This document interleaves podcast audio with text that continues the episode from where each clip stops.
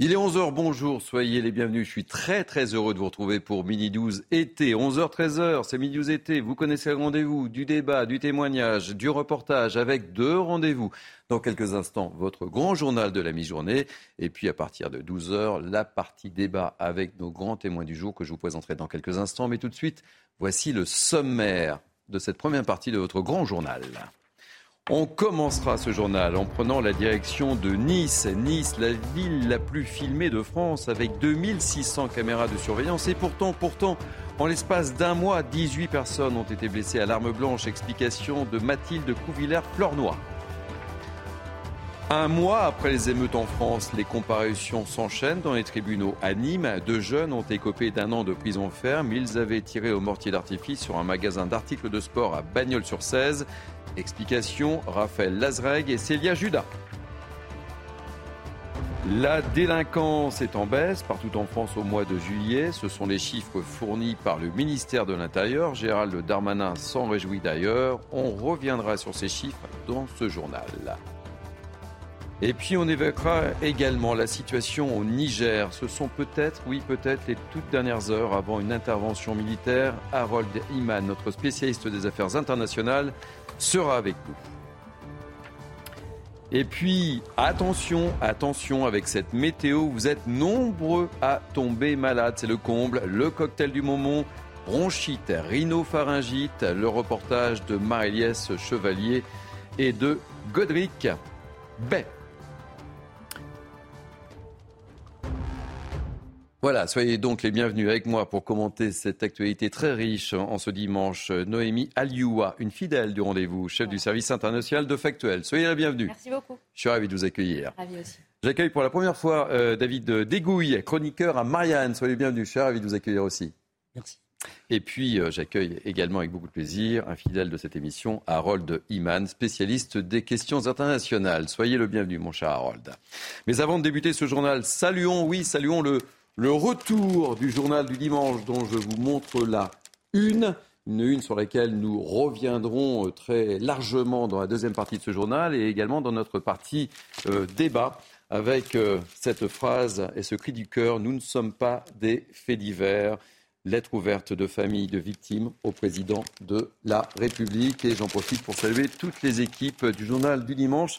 Et c'est vrai qu'un dimanche sans le JDD, c'est pas un vrai dimanche. Je salue toutes les équipes en tous les cas.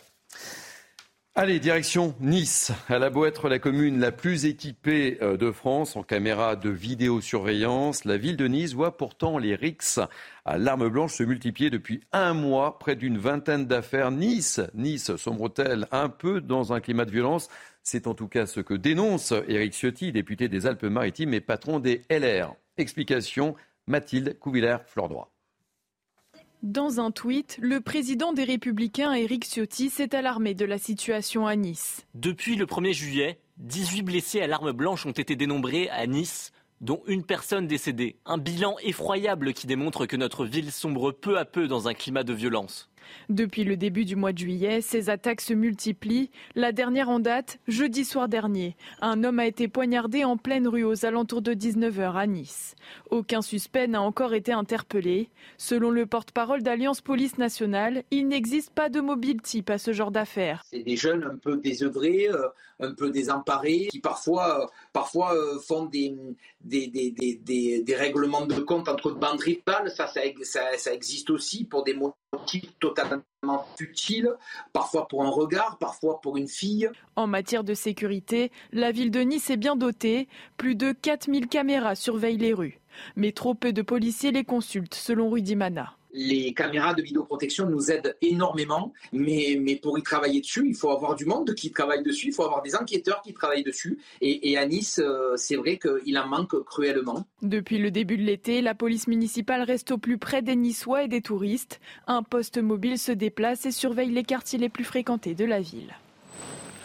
Allez, David Dégouille, euh, vous êtes le premier à agir sur euh, ce sujet. C'est vrai qu'il y a un grand nombre de caméras à Nice. C'est étrange. On voit que ça, n'empêche pas ce, genre de méfaits.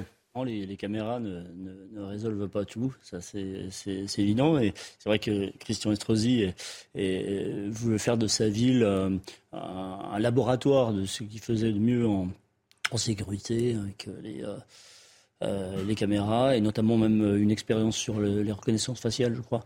Euh, mais euh, mais il y, a aussi derrière euh, derrière derrière cette histoire une, la rivalité entre Eric Ciotti et Christian Estrosi. Ah, vous croyez? Oh. et, en fait en fait Eric Ciotti, il, brille la mairie de Nice, hein, c'est un secret pour personne. Et de confidence que j'ai de, gens qui, qui, qui, discutent avec lui,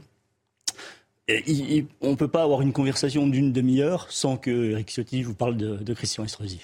Bon, ok, donc il y a autre chose qui se, qui se trame, mais euh, le phénomène est inquiétant quand même. Tout à fait, mais pas seulement à Nice. Oui, évidemment, évidemment que la réaction d'Éric Ciotti s'inscrit dans un contexte politique, dans une rivalité politique qui date maintenant déjà depuis euh, plusieurs années. Euh, néanmoins, le phénomène de l'insécurité qui se développe à Nice est une réalité, et ce, malgré tous les moyens qui ont été administrés pour essayer de lutter contre ça.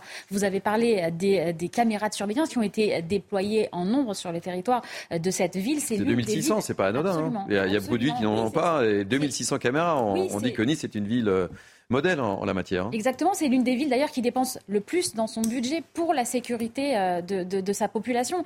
Donc on voit bien euh, que tout est fait pour malgré tout pour essayer de faire baisser le niveau d'insécurité, mais que cela euh, continue, eh bien malheureusement, d'avoir lieu.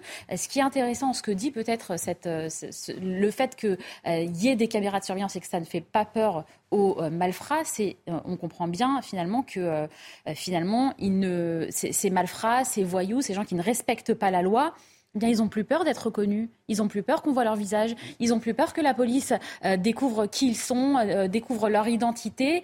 et donc peut-être que cela ça, ne se joue plus malheureusement en amont, mais ça se joue après avec la réponse pénale. Ce sera peut-être le seul moyen de faire peur aux malfrats pour qu'ils ne recommencent pas, pour qu'ils ne recommencent pas euh, à, trahir la loi, tout simplement. Et vous vous souvenez de, cette séance de cinéma qui avait dégénéré? C'était à Nice. Et, d'ailleurs, tout était diffusé sur euh, les réseaux sociaux. Hein. Oui, exactement. Bah oui, parce que ça fait partie du grand théâtre aujourd'hui. Euh, malheureusement, quand ils n'ont plus peur d'être vus par les caméras de surveillance, qu'ils n'ont plus peur d'être filmés aussi, euh, quand ils font la pagaille dans un, dans un cinéma. C'est véritablement, on sent bien que... Euh, quand ils ne sont pas eux-mêmes. Oui, exactement, évidemment. Allez, un, peu plus d'un mois après les émeutes dans le pays, les comparutions, je le disais, s'enchaînent dans les tribunaux. À Nîmes, deux jeunes, oui, deux jeunes ont écopé d'un an de prison ferme. Ils avaient tout simplement tiré au mortier d'artifice sur un magasin d'articles de sport à Bagnols-sur-Cèze.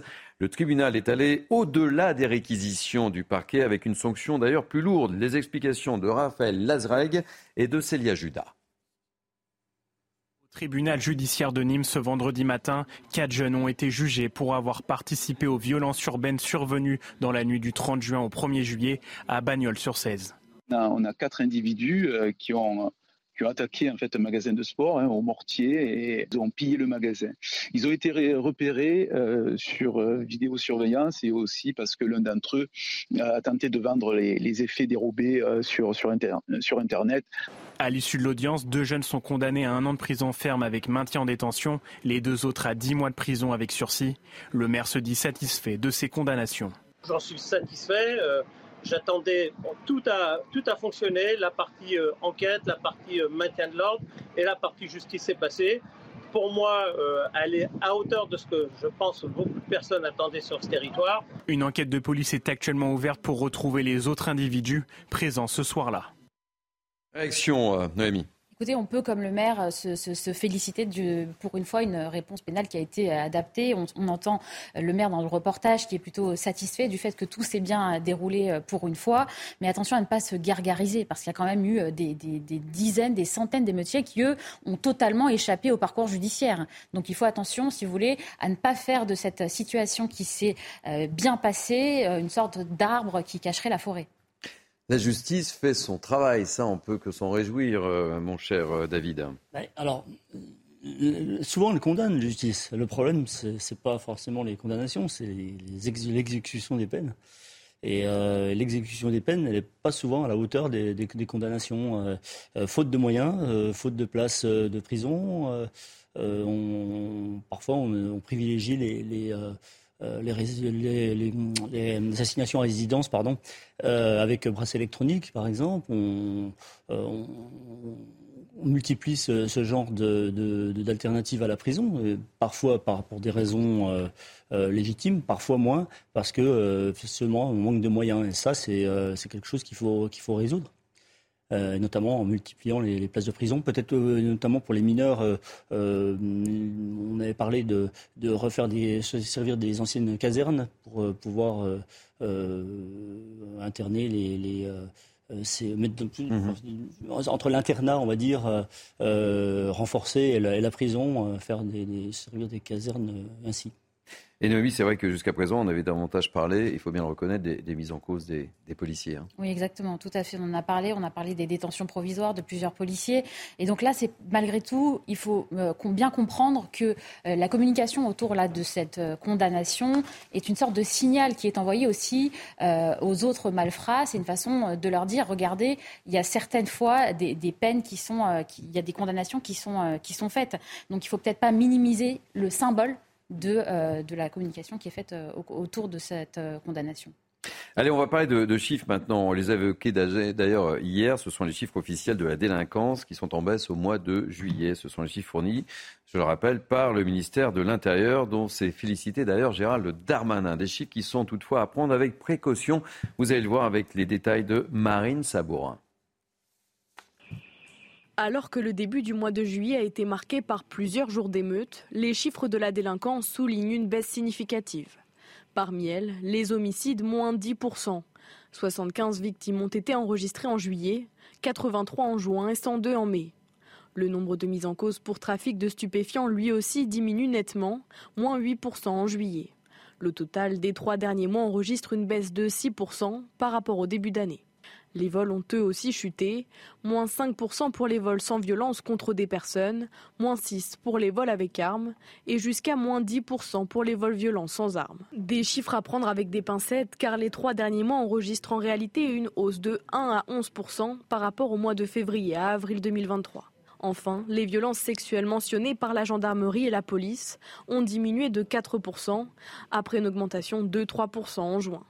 Seules les destructions et dégradations volontaires ont connu un bond de 8%. Un chiffre qui s'explique par la violence des émeutes et qui a entraîné de nombreux pillages de commerce et de dégradation de biens publics. C'est vrai, David Dégouille, lorsqu'on a pris connaissance de ces chiffres hier, on a été un peu surpris.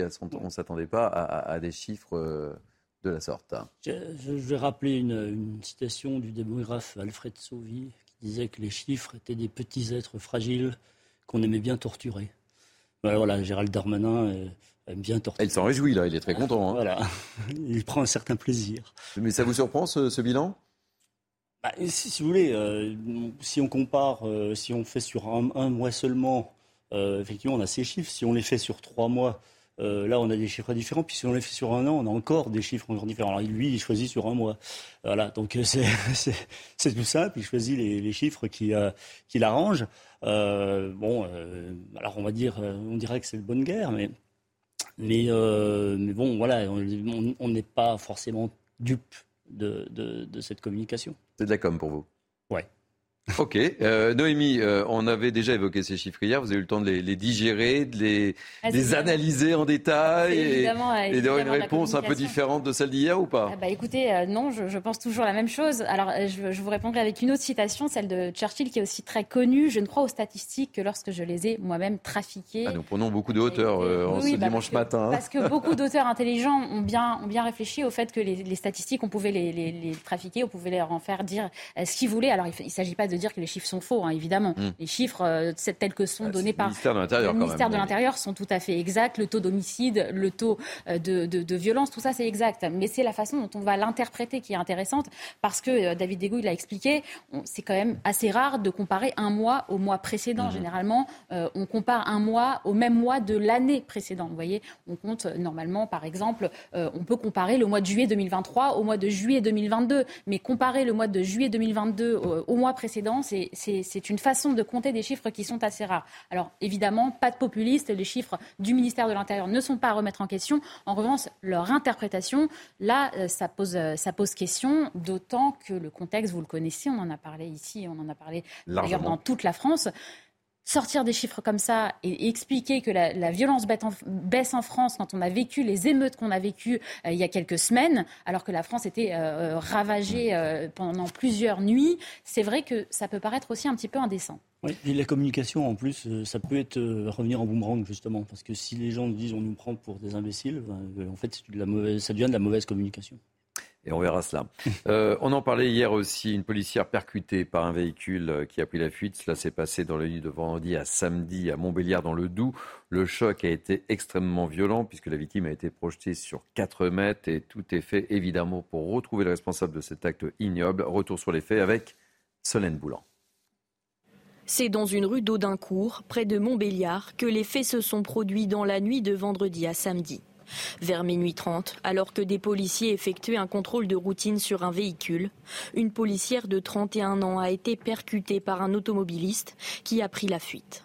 Projetée sur 4 mètres, elle a ensuite été héliportée vers l'hôpital de Besançon. Elle écope d'un arrêt de travail de deux mois.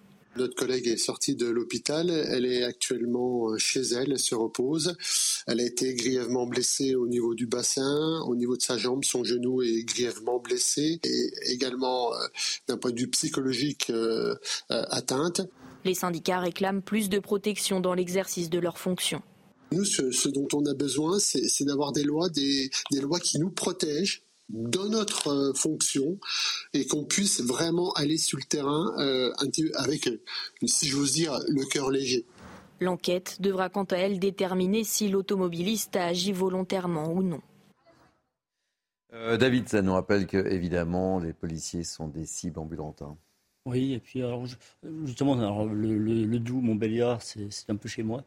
Donc je voulais m'envoyer un petit message à cette policière du Doubs un message de, réconfort.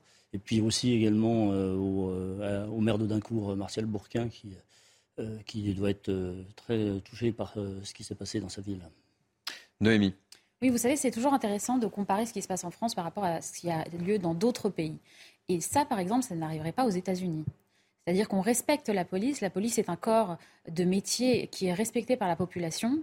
Euh, et euh, globalement, euh, la population se soumet à ce, que, demande un policier. Et il y a un respect inhérent à la fonction de policier. Or là, on voit bien que cette fonction, elle est complètement, elle est complètement, elle est complètement galvaudée. Il y a une crise de l'autorité plus large, mais elle touche aussi, elle touche aussi la police, malheureusement. Et ce refus de tempérer intervient dans un contexte évidemment particulier où les policiers sont sont au, bord de la crise de nerfs. Euh, ils sont dans l'attente effectivement de signes, etc. On avait des, témoignages hier, effectivement très forts autour de cela. Quoi. Des policiers qui demandent de la considération régulièrement, qui demandent de la considération de la part de, de, de, leur hiérarchie, qui demandent à être mieux rémunérés, mieux, euh, mieux pris en compte. On en a parlé d'ailleurs il y a quelques jours. Euh, ils ont exprimé cette, cette, cette, ce besoin de considération par le fait de poser un certain nombre d'arrêts maladie. Et quelle a été la réponse de l'exécutif? Quelle a été la réponse du, préfet de police, eh bien de dire qu'il allait faire en sorte que les arrêts maladie ne puissent plus avoir lieu au sein de la police lorsqu'ils n'étaient pas complètement légitimés. Euh, on voit bien qu'il y a quand même une crise euh, qui est assez importante et qui n'est pas entendue par, par les autorités. Ah, dans un premier temps, quand même, ils avaient, euh, ils avaient soutenu. Euh, oui, dans un premier temps, oui. et ensuite, il y, a eu, un petit retour, un changement de ton. À noter d'ailleurs qu'à Lyon, un policier municipal a été traîné sur plusieurs mètres par un véhicule après un refus d'obtempérer. Là aussi, les faits se sont déroulés vendredi soir lors d'un contrôle sur une voiture en stationnement illicite. La main du policier est restée coincée dans l'habitacle lorsque le conducteur a redémarré. L'homme a été placé en garde à vue et doit comparaître ce lundi après-midi. Euh, en bref, également, un jeune homme de 18 ans qui s'était baigné hier soir euh, à Cancale, en Ille-et-Vilaine, en dépit d'une vigilance orange dont on avait parlé. Euh, vigilance orange vague submersion était toujours portée disparue ce dimanche matin. C'est ce qu'on a appris du côté de la préfecture maritime. On va parler du Niger avec vous, Harold Diman, qui est présent sur ce plateau pour la junte en place à Niamey. Aujourd'hui est le jour de l'ultimatum. Elle doit quitter le pouvoir ou faire face à une riposte éventuellement militaire de la part des États de l'Afrique de l'Ouest, Harold. L'intervention militaire euh, est-elle probable? Et puis surtout, la question qu'on peut se poser, est-ce que la France va y participer? Oui ou non? Euh, en ce qui concerne la France, le ministre des Armées, Sébastien Lecornu, s'est exprimé dans une interview à l'agence France Presse, dans laquelle il n'est pas du tout clair que nous irions participer à une intervention. C'est vraiment la CDAO qui est à la manœuvre. La CDAO, c'est la communauté des États de l'Afrique occidentale, de l'Ouest. Donc, et ce sont eux qui ont créé il y a un an une force anti-putsch, car euh, ils sont euh, ils excluent tous les pays qui deviennent des juntes militaires. Donc ils ont exclu le Mali, ils ont exclu le Burkina Faso, la Guinée et maintenant le Niger. Et euh, ils ne tolèrent pas que des gouvernements démocratiquement élus soient renversés. Donc ils viennent à leur rescousse. Ça, c'est l'habillage, euh, si vous voulez, légal, juridique. Alors le problème aujourd'hui, c'est est-ce que Wagner va se mêler de cette affaire? Il paraît qu'ils sont déjà en discussion avec le gouvernement du Niger, mais la bonne nouvelle, c'est qu'ils ne sont pas encore là. Donc, euh, si on intervient, les, Africains, bien sûr, avec leur force euh, euh, enfin, de la CDAO, avec un appui français évidemment. Il y a 1500 Français dans le pays et il y a 1100 Américains et il y a 350 soldats italiens. Bien sûr qu'on va leur dire des choses, leur parler tout le moins. Donc ils vont normalement entrer en terre plutôt positive. Non, non, le problème, c'est euh, la population. Est-ce qu'elle soutient ou non les putschistes? Euh, Il y a un peu de soutien, mais ce n'est pas massif et ce n'est pas euh, une situation comme au Mali, car le ministre Sébastien Lecornu l'a rappelé. c'est surtout une affaire de personnalité. On l'a souvent entendu. et le chef de la junte est un général de palais qui n'a pas beaucoup vu le, le, combat. Donc peut-être que ces gens-là euh, pourront être balayés. Première femme à la tête de l'Académie française, Hélène Carrère d'Ancos est décédée hier à l'âge de 94 ans à Paris. C'est dans un communiqué que ses enfants ont annoncé la mort de leur mère qui s'est éteinte paisiblement, selon euh, leurs mots. Et cette disparition a suscité bien sûr de nombreux hommages sur les réseaux sociaux, parmi eux notre Emmanuel Macron, Nicolas Sarkozy, Jack Lang ou encore Marine Le Pen. Allez, avec cette euh, météo ô combien capricieuse, beaucoup de Français tombent malades en ce moment. Le cocktail du moment, c'est bronchite, je le disais, rhinopharyngite, les virus de l'hiver refont surface en plein été et ça se ressent justement dans les cabinets médicaux et aussi dans les pharmacies. Regardez ce reportage de Marie-Liesse Chevalier et Godric Bay. Est là, je vous le donne. Des patients enrhumés ou avec des maux de gorge, au vu des clients dans cette pharmacie, on se croirait en plein hiver. La vente de médicaments contre les rhumes ou les bronchites est anormalement haute pour la saison. La demande ne baisse pas. On a et les, demandes au comptoir, euh, nettoyage de nez, euh, sirop, pastilles, euh, c'est toujours un niveau assez important. Même au niveau de mon équipe, j'ai des personnes qui sont malades. Donc pour vous dire que ça me choque pas de voir que la population entière subit les maladies, on va dire, de, de l'hiver. En plein été, le nombre d'angines, de toux ou de rhinopharyngite ne faiblit pas. Des maladies développées à cause de l'humidité, la pluie ou les changements de température. Mais alors comment faire pour éviter de gâcher son été? Pour éviter ce genre de pathologie, euh, bah, c'est pas très euh, compliqué. Hein. Euh, c'est de ne pas sortir au froid, par exemple, quand on a fait un peu de sport, qu'on transpire beaucoup, et qu'on va ressortir en pensant qu'on est en été, alors qui fait 17-18 euh, degrés dehors, bah, bon, ça, ça facilite le coup de froid, comme on dit. Des recommandations plutôt inattendues pour un mois d'août, mais qui pourraient éviter aux Français de devoir se rendre à la pharmacie. David, ça va? Vous n'êtes pas malade euh, Non, non, pas du tout. sais pas Pour l'instant, ça va. Tout va bien. C'est vrai que c'est assez étonnant. Voilà, on assiste à quand même à une, période avec des températures et à un ciel qui est assez étonnant pour un mois de 13 degrés ce matin quand je suis venu euh, à CNews. Là. des fois au mois de novembre, vous savez, quand on, quand on prend le taxi pour venir ici, on a l'impression qu'il pleut, il fait moche, on, on, va presque sortir le col roulé. Voilà, on, oublie qu'on est au mois d'août, mais on aimerait bien avoir ce mois d'août. Apparemment, il arrive. Donc, Allez, au les cœurs. un peu patient. Au les cœurs, il arrive. Euh, on va parler de sport, la compétition euh, test pré-Jeux olympiques de natation dont on parlait hier sur ce plateau qui devait se dérouler hier puis reporté aujourd'hui dans la Seine a finalement tout simplement été annulé. Les derniers résultats d'analyse de l'eau cette nuit ont révélé une trop forte pollution du fleuve pour que les nageurs puissent s'y baigner. Réaction Ça tombe mal, hein Visiblement, c'est un rapport avec le sujet précédent, puisqu'il paraît que le fait qu'il y ait beaucoup plus à Paris. Euh, il y a des conséquences. Les 15 derniers jours, ça a des conséquences. Il y a des égouts. Euh, voilà, il y a des, c'est un peu compliqué, mais, mais voilà, il y, a des il, y a, il y a un lien entre les deux. Noémie? Oui, bah écoutez, euh, c'est, plutôt bien qu'ils n'aillent pas se nager là-dedans, quoi. ils pourraient boire la tasse et ce serait quand même ennuyeux vu, vu la pollution qui est actuellement dans la, dans la Seine. Allez, on enchaîne avec le, rugby. Le 15 de France s'est incliné 25 à 21 hier samedi en Écosse. Les Bleus débutent mal leur préparation à la Coupe du Monde par une défaite. La rencontre avait pourtant bien commencé pour les tricolores qui menaient avec 18 points d'avance à la mi-temps en deuxième période. L'Écosse est revenue dans le match jusqu'à la victoire. Toutes les précisions avec Pierre Robin.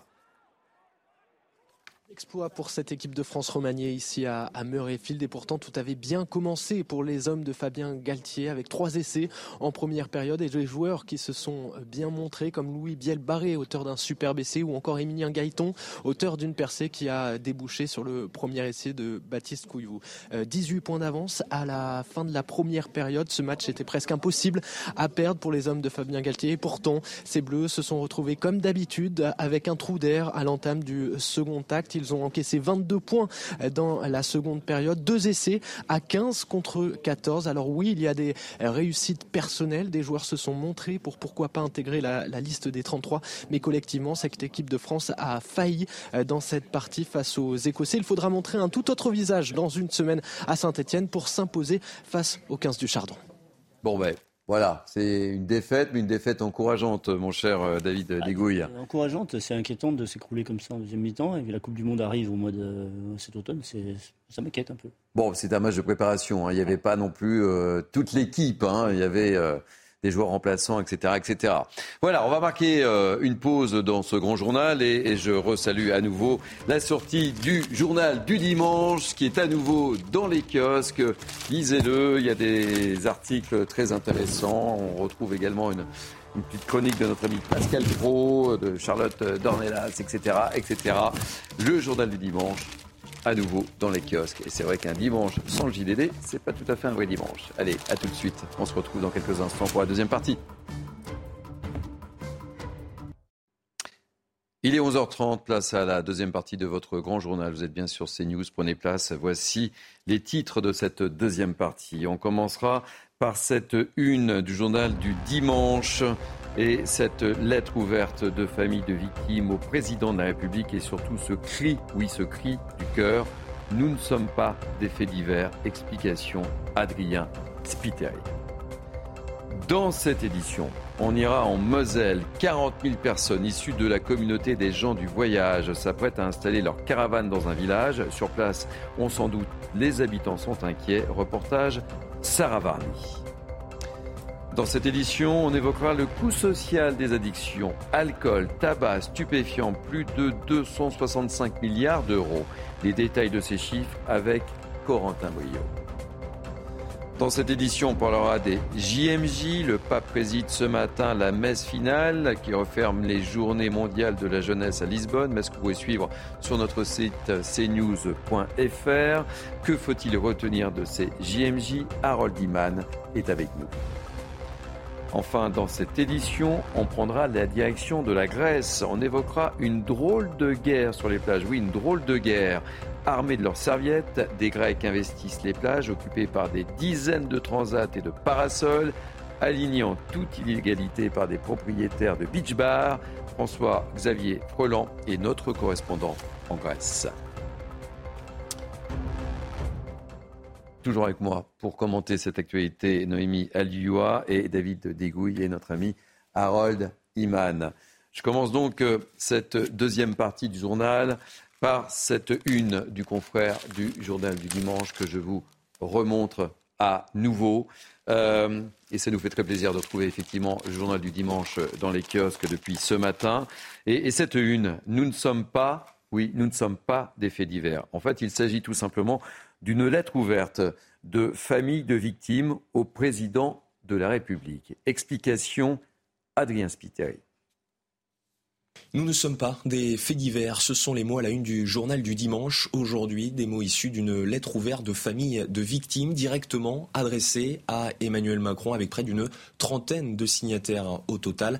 La lettre commence par évoquer eh le silence judiciaire et politique autour de l'affaire Enzo, 15 ans poignardé le 22 juillet dernier pour un mauvais regard. Et c'est justement eh bien, ce silence qui est pointé du doigt par les familles de victimes. Nous sommes au mieux associés à des faits divers. Notre peine est ignorée parce que nous ne demandons jamais rien. En effet, nous ne provoquons pas d'émeutes. En effet, nous n'habitons pas cette France dite prioritaire. En effet, les caméras s'intéressent rarement à nos vies paisibles, rangées, tout simplement normales. Et outre ce silence, eh bien, les signataires interpellent le président sur le profil des agresseurs selon eux, eh bien, le plus souvent, ces crimes auraient pu être évités. Nos bourreaux appartiennent aux auraient dû. Certains auraient dû être en prison, auraient dû respecter leur obligation de quitter le territoire français, auraient dû être internés, auraient dû être surveillés. À chaque fois que ces agresseurs n'auraient pas dû croiser la route de leurs victimes, la question politique se pose. Des familles qui rappellent à Emmanuel Macron ainsi qu'à ses prédécesseurs que l'une des premières missions d'un président de la République est d'assurer leur sécurité.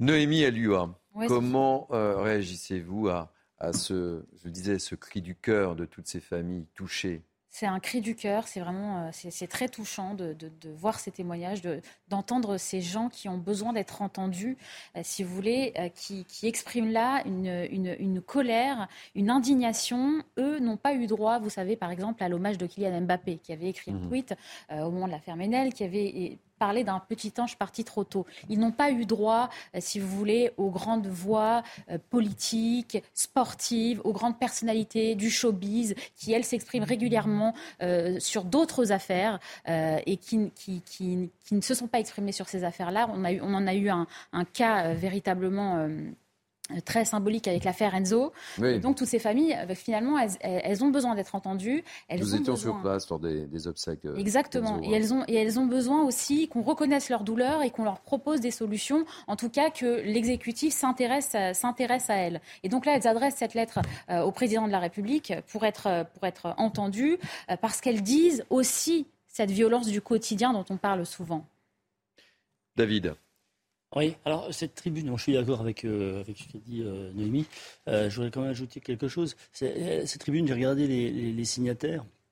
Il y a des, des familles de victimes.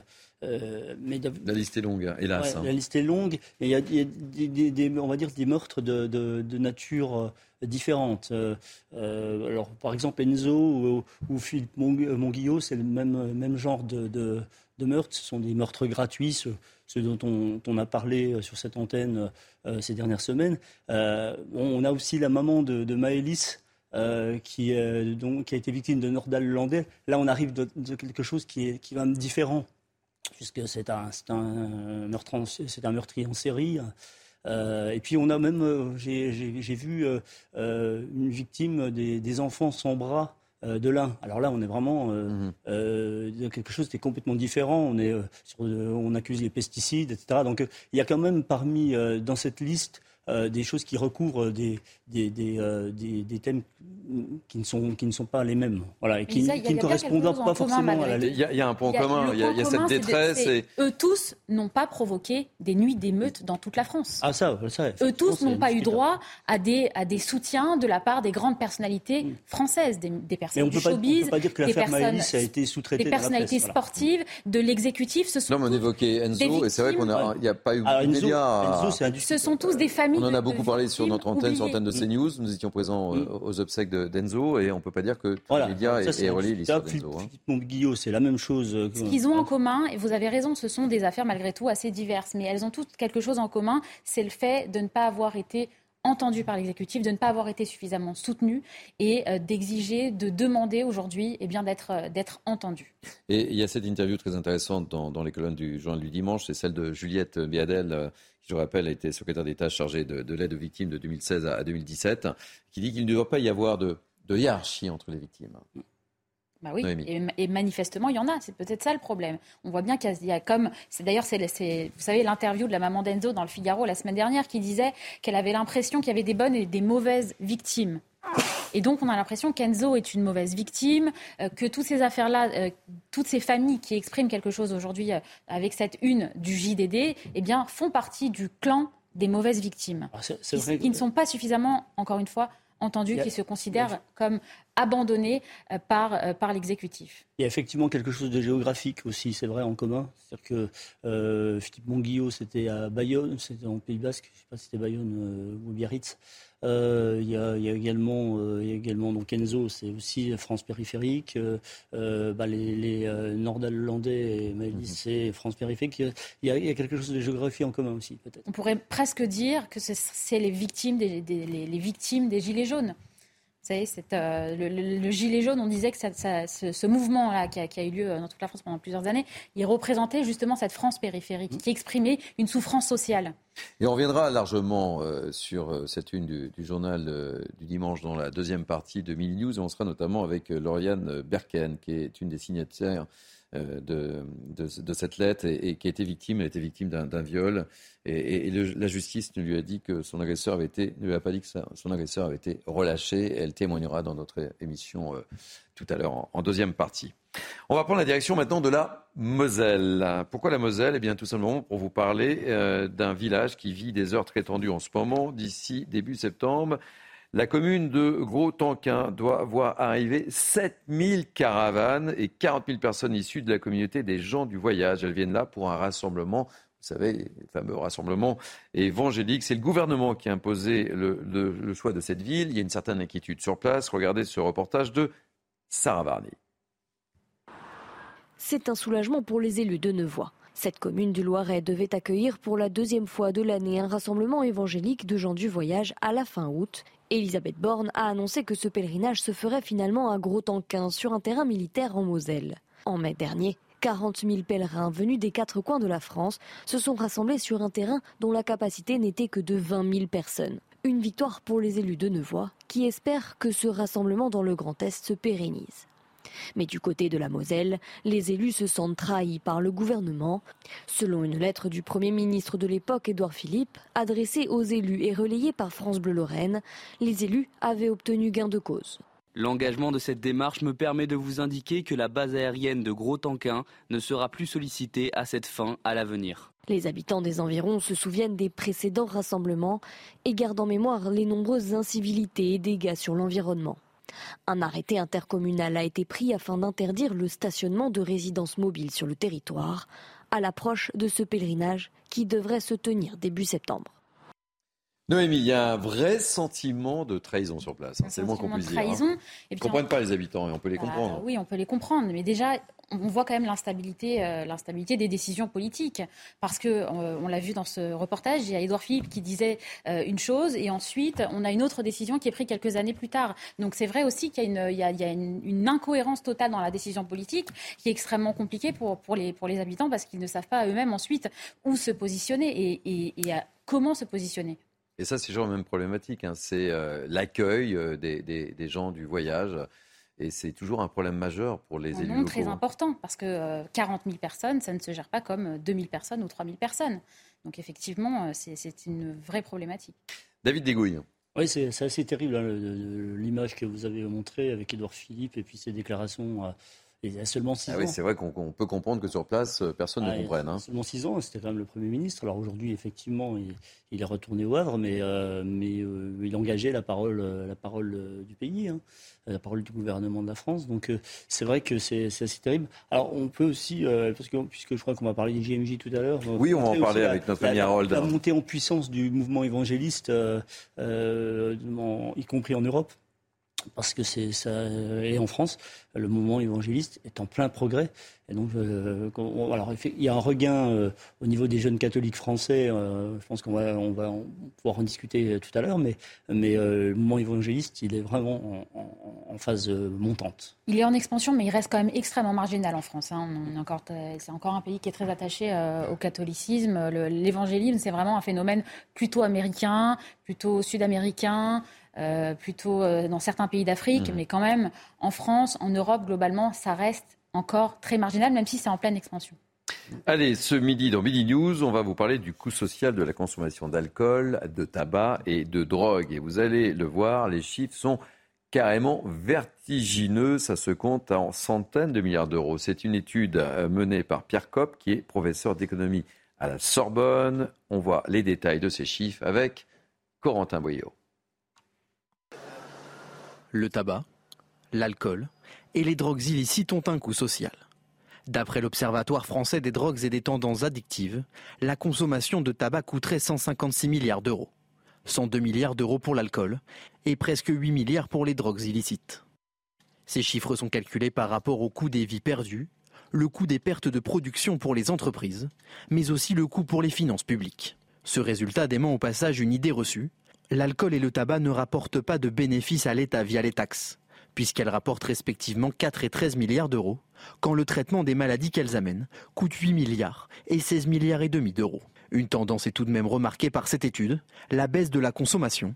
Les ventes de tabac et de cigarettes ont été divisées par deux depuis 2000 disais, les chiffres sont vertigineux, Noémie. Hein. Et en même temps, là, vous venez de l'entendre avec le reportage, des, chiffres qui ont été divisés par deux. Euh, donc, euh, malgré tout, il y a quand même une, récession euh, du phénomène du tabac et de l'alcool. Mais c'est vrai que c'est un phénomène qui dure, vous vous rappelez, de, désolé pour la référence, mais des inconnus. Le tabac, c'est mmh, tabou, mmh. on, en viendra, on en viendra tous à bout. Ça date déjà de quelques. Ah, ça date pas d'hier, voilà, Exactement, ça date de quelques décennies. Alors, l'État fait ce qu'il peut, mais il y a toujours une marge de liberté individuelle. Vous avez beau augmenter les prix, vous avez beau tout faire pour que les gens ne fument pas. Si certains décident malgré tout de fumer, et eh ben, ça, leur, c'est, de leur, c'est de leur ressort. Le problème, c'est effectivement qu'il y a un coût social et que là, on est tous, euh, on est tous, euh, ben, on doit tous payer quoi.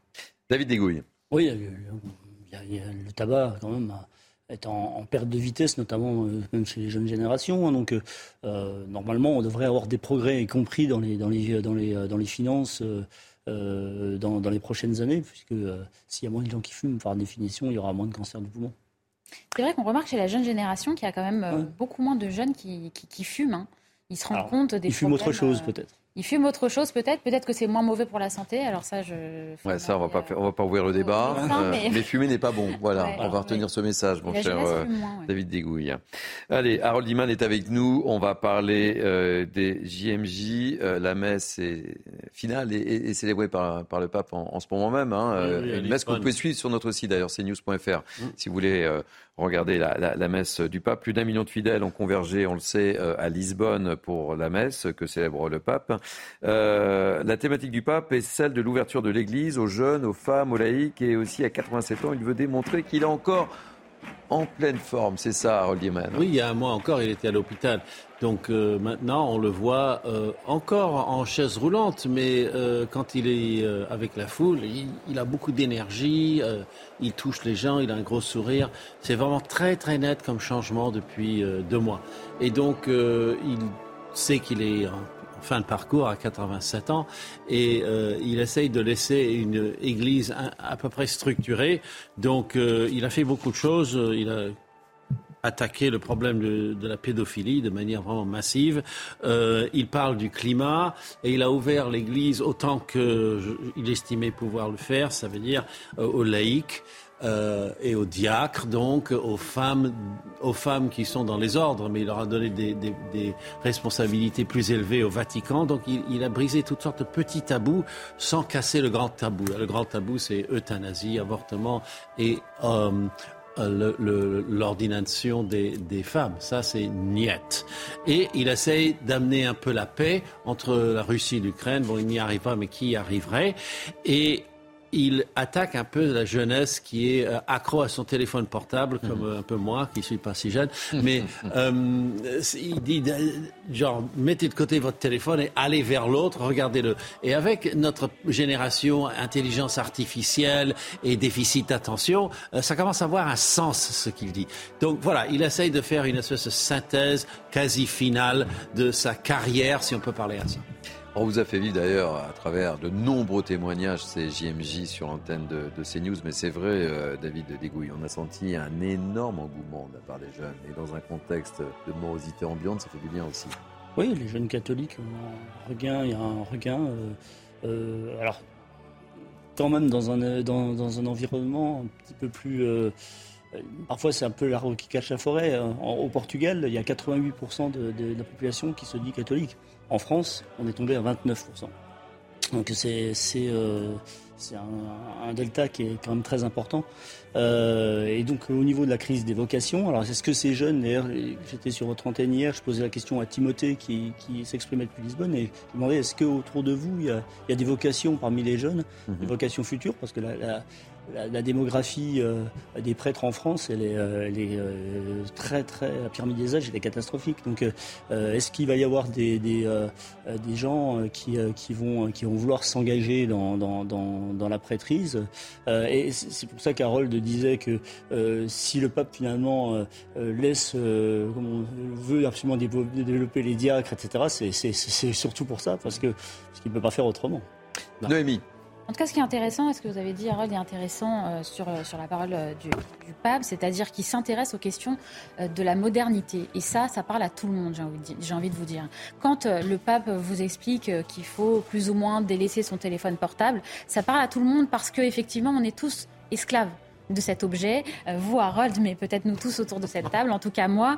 Et donc ça me parle aussi. Et, peut être coupable aussi. Hein. Et vous voyez, ce qui est intéressant, c'est que son message est universel véritablement parce qu'il il, peut parler à tout le monde, parce qu'il euh, provoque des réactions, des discussions euh, qui s'intéressent encore une fois au phénomène de la modernité. Et ça, c'est très bien euh, que, que le religieux puisse aussi penser, penser l'actualité. Allez, direction la Grèce maintenant, avec une drôle de guerre sur les plages en Grèce. Le mouvement des serviettes s'organise contre la privatisation des plages. De quoi s'agit-il?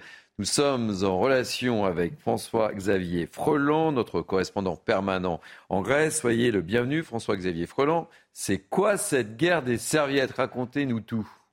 Bonjour tout d'abord. Écoutez, oui, la Grèce est peut-être victime de son succès. Hein. Plus de 30% de touristes l'an passé, à peu près autant espéré cette année malgré les incendies. Et puis, comme vous pouvez le voir derrière moi, eh bien voilà, les plages de plus en plus privatisées.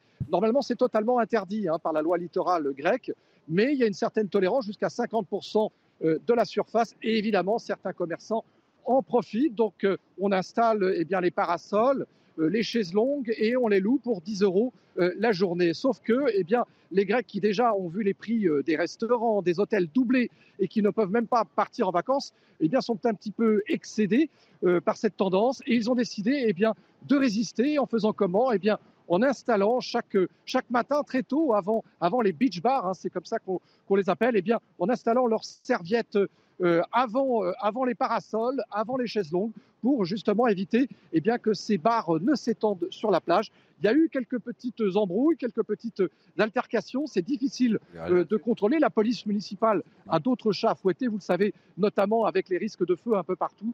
Mais en tous les cas, je peux vous dire que le mouvement des serviettes s'étend partout en Grèce, notamment dans les Cyclades, tant prisées par les Français, vous savez, du côté de Paros ou de Naxos, des îles qui ont été d'ailleurs les premières à résister contre ce phénomène. Merci beaucoup François-Xavier Freland, notre correspondant permanent en Grèce et ces images de soleil et cette mer. Ça nous fait du bien ici à Paris en tous les cas. Merci pour cette guerre des serviettes. Ça vous inspire ça, cette guerre des serviettes, ah David oui, Oui, parce que figurez-vous qu'il y a trois semaines, j'ai commis une chronique à Marianne euh, parce qu'il euh, m'était revenu des informations comme quoi il y avait en France aujourd'hui des plages privées mais interdites aux enfants. Alors j'avais posé la question, une plage sans enfants, sans le bruit des enfants, euh, quel intérêt en fait? Parce que c'est un peu, euh, c'est un peu comme les gens qui vont à la campagne. Qu'il y a des hôtels aussi, hein, euh, un peu comme les gens qui, jouent à la carte uniquement des adultes, sans les enfants, hein, pour que les vacances soient calmes. Voilà, et il y a aussi des gens qui veulent faire du tourisme vert ou qui veulent habiter à la campagne puis qui veulent pas entendre le chant du coq. C'est la même chose, une plage sans enfants, c'est comme la campagne sans le coq. Noémie. Oui, euh, de façon très formelle, très formelle j'aimerais euh, apporter mon soutien au mouvement des serviettes. Je, nous les soutenons, je les soutiens parce que véritablement c'est un, c'est un scandale de voir certaines plages euh, privatisées par, par des bars et, ou par des, des, transats aussi. Il faut payer une fortune pour pouvoir s'allonger sur la plage. C'est scandaleux. Il y a des gens qui n'ont pas les moyens de payer des sommes astronomiques tous les jours pour pouvoir avoir un transat. Et ils ont le droit aussi d'avoir leur petit morceau de plage. Donc nous vous soutenons. Bravo au mouvement des serviettes. Bon, Noémie, qui est pour Je m'engage aujourd'hui. La guerre des serviettes, très bien. Euh, on va parler euh, également de, météo et, des risques d'incendie très élevés. Euh, c'est important dans plusieurs départements du sud-est aujourd'hui, contrairement à la Grèce ou encore à, l'Italie, puisqu'on vient de parler de la Grèce. Jusqu'à maintenant, la France a été globalement épargnée par les incendies cet été, mais la situation est en train de changer. Explication, Karine Durand. Quelques chiffres marquants, justement. Depuis le début de l'année 2023, environ 20 000 hectares de végétation ont brûlé euh, en France jusqu'à début août.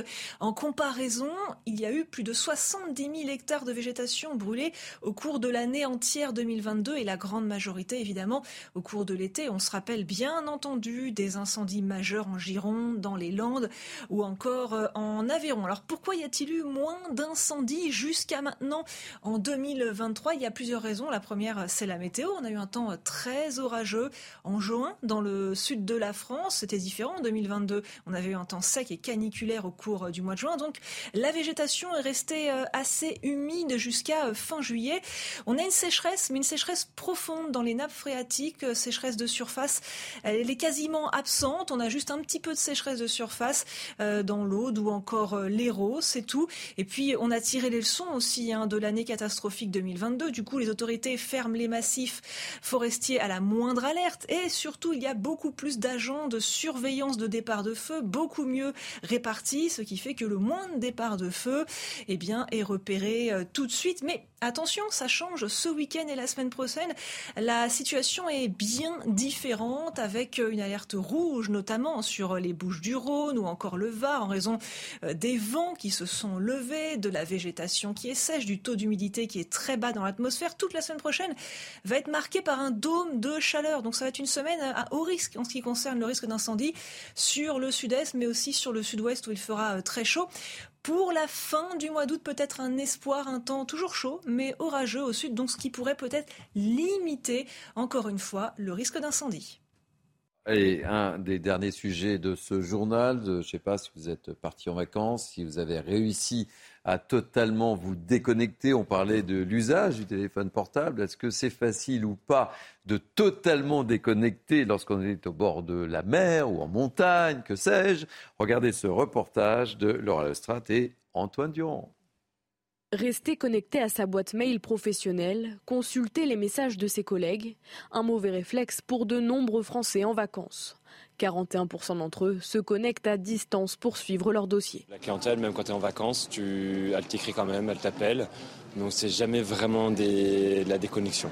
On décroche totalement, c'est hyper important. J'ai eu beaucoup de mal à le faire au début, mais euh, aujourd'hui c'est vital de vraiment couper complètement. J'essaye, le problème c'est que j'ai littéralement toutes mes applis du travail qui sont sur mon téléphone portable. Dans son message posté sur le réseau social professionnel LinkedIn, Bruno Le Maire, ministre de l'économie, invite les Français à vivre l'instant présent mais cela n'est pas toujours facile selon les Français que nous avons rencontrés. En fait, ça dépend des métiers, on va pas se mentir, ça dépend aussi des responsabilités que vous avez. Je pense que ça dépend du niveau de responsabilité aussi qu'on a sur, euh, sur nos postes, mais globalement, euh, on essaye. Les médecins alertent. Travailler lorsque l'on est en congé n'est pas sans danger. Vous pouvez avoir des troubles du sommeil, vous pouvez avoir une, une anxiété qui s'installe. Euh, ça peut même aller effectivement euh, jusqu'à la dépression hein, si, si vous vous déconnectez jamais, que vous ne vous reposez jamais. Les psychologues du travail insistent pour déconnecter. La meilleure solution reste de désactiver toutes ces notifications. Voilà, la meilleure des solutions, c'est d'éteindre son téléphone portable lorsqu'on est en vacances. Pour terminer euh, ce journal, quelques images insolites. C'est l'été, je ne sais pas si vous êtes adepte ou pas de surf, mais regardez, je ne le savais pas.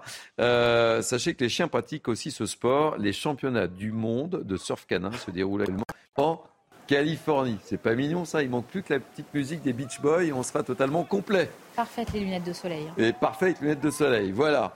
C'est la fin de ce grand journal de la mi-journée. Euh, on se retrouve dans quelques instants pour la partie débat. Et puis, bah, je vous le dis encore une fois, hein, le JDD est à nouveau dans les kiosques. Donc profitez-en. Ce que je vous conseille, le cocktail. Pour regarder euh, ces news, évidemment, vous lisez le journal du dimanche et tout sera parfait. Allez, à tout de suite. On se retrouve pour la partie 2, la partie débat de Mini News été. À tout de suite. Il est midi, soyez les bienvenus, rebonjour, très heureux de vous retrouver pour cette partie 2 de Midi News été, la partie débat et témoignage. Tout de suite, le sommaire de votre heure. On commencera par évoquer la situation à Nice, à Nice, la ville la plus équipée de France en caméra et pourtant, pourtant, Nice voit le nombre de rixes à l'arme blanche se multiplier. Nice sombre-t-elle dans un climat de violence? C'est ce que dénonce en tous les cas Eric Ciotti, le député des Alpes-Maritimes et patron des Républicains on ouvre le débat. Un peu plus d'un mois, euh, oui, un peu plus d'un mois après les émeutes ayant touché la France, deux jeunes ont écopé à Nîmes d'un an de prison ferme. Ils avaient tiré au mortier d'artifice sur un magasin d'articles de sport. Le tribunal est allé au-delà des réquisitions du parquet. La justice fait-elle son travail? On en parle, évidemment. Et puis on reviendra. On reviendra sur la une du journal du dimanche qui fait son grand retour dans les kiosques depuis ce matin. Une une avec cette phrase Nous ne sommes pas des faits divers, nous ne sommes pas des faits divers. Il s'agit d'une lettre ouverte de famille de victimes au président de la République, un cri de douleur dont on va beaucoup parler dans cette émission. Enfin, on parlera évidemment des JMJ. Le pape a célébré la messe finale ce matin à Lisbonne. On fera le bilan avec Harold Iman de ces JMJ. Voilà pour le programme. Prenez place. Nous sommes ensemble encore durant une heure. Mais tout de suite, place à l'info. Et l'info, ce dimanche matin, c'est Mathieu Devez. Bonjour Mathieu. Bonjour cher Thierry, bonjour à tous. Premier raté pour tester les JO de Paris et l'eau de la Seine. La compétition de natation en eau libre prévue dans le fleuve a tout simplement dû être annulée. La faute à des pluies persistantes depuis plus d'une semaine. Elles ont fait déborder les égouts et ramener les eaux usées dans la Seine. Et résultat, des taux de présence de la bactérie E. coli dépassant les limites. Un nageur de 18 ans est toujours porté disparu à Cancale hier soir malgré une vigilance orange vague submersion. Il a décidé de se baigner dans cette commune d'Ille-et-Vilaine. Après avoir repris ce matin, les recherches ont été suspendues faute de nouveaux éléments. La préfecture conseille vivement d'éviter les digues ainsi que toute activité nautique et de pêche à pied. Vous l'attendiez, la voici, la une du journal du dimanche, cette première édition surprise depuis le 22 juin. Il s'agit d'un numéro de 32 pages dont la une est consacrée à l'insécurité et à la justice après la mort d'un adolescent de 15 ans tué à coups de couteau le 22 juillet dans l'Eure. On y retrouve les signatures de personnalités que vous connaissez bien, dont Charlotte Dornella, Raphaël Steinville, Pascal Pro ou encore Jacques Vendroux. Voilà pour l'essentiel de l'actualité à midi, cher Thierry. Tout de suite, la deuxième partie de Midi News. Merci, mon cher Mathieu. On vous retrouve dans une heure, c'est bien ça? Exactement. Le rendez-vous est pris. Midi News été, deuxième partie, eh ben, c'est parti, nous, justement, avec Noémie Alioua, chef du service international de Factuel. Très heureux de vous accueillir pour la deuxième heure. David Dégouille, chroniqueur Marianne. Je suis ravi de vous accueillir pour la première fois dans cette émission, mon cher David. Merci. Et puis Harold Iman, spécialiste des questions internationales. On reviendra en long, en large et en travers sur ces JMJ avec vous. Mais on va commencer par prendre la direction de Nice. Vous le savez, Nice, c'est la commune la plus équipée en France de caméras de vidéosurveillance. Seulement, voilà, la ville de Nice euh, voit pourtant les risques à armes blanches se multiplier depuis un mois, près d'une vingtaine d'affaires. Alors la question, est-ce que Nice sombre peu à peu dans un climat de violence? On sera dans quelques instants pour ouvrir le débat avec Jean-Marc Governatori, conseiller municipal sans étiquette de Nice, qui nous répondra à cette question. Mais tout d'abord, explication de Mathilde Couvillère-Flornois et on ouvre le débat. Dans un tweet, le président des Républicains, Éric Ciotti, s'est alarmé de la situation à Nice. Depuis le 1er juillet, 18 blessés à l'arme blanche ont été dénombrés à Nice, dont une personne décédée. Un bilan effroyable qui démontre que notre ville sombre peu à peu dans un climat de violence. Depuis le début du mois de juillet, ces attaques se multiplient. La dernière en date, jeudi soir dernier. Un homme a été poignardé en pleine rue aux alentours de 19h à Nice. Aucun suspect n'a encore été interpellé. Selon le porte-parole d'Alliance Police Nationale, il n'existe pas de mobile type à ce genre d'affaires. C'est des jeunes un peu désœuvrés, euh, un peu désemparés, qui parfois, euh, parfois euh, font des, règlements de compte entre bandes rivales. Ça, ça, ça, existe aussi pour des motifs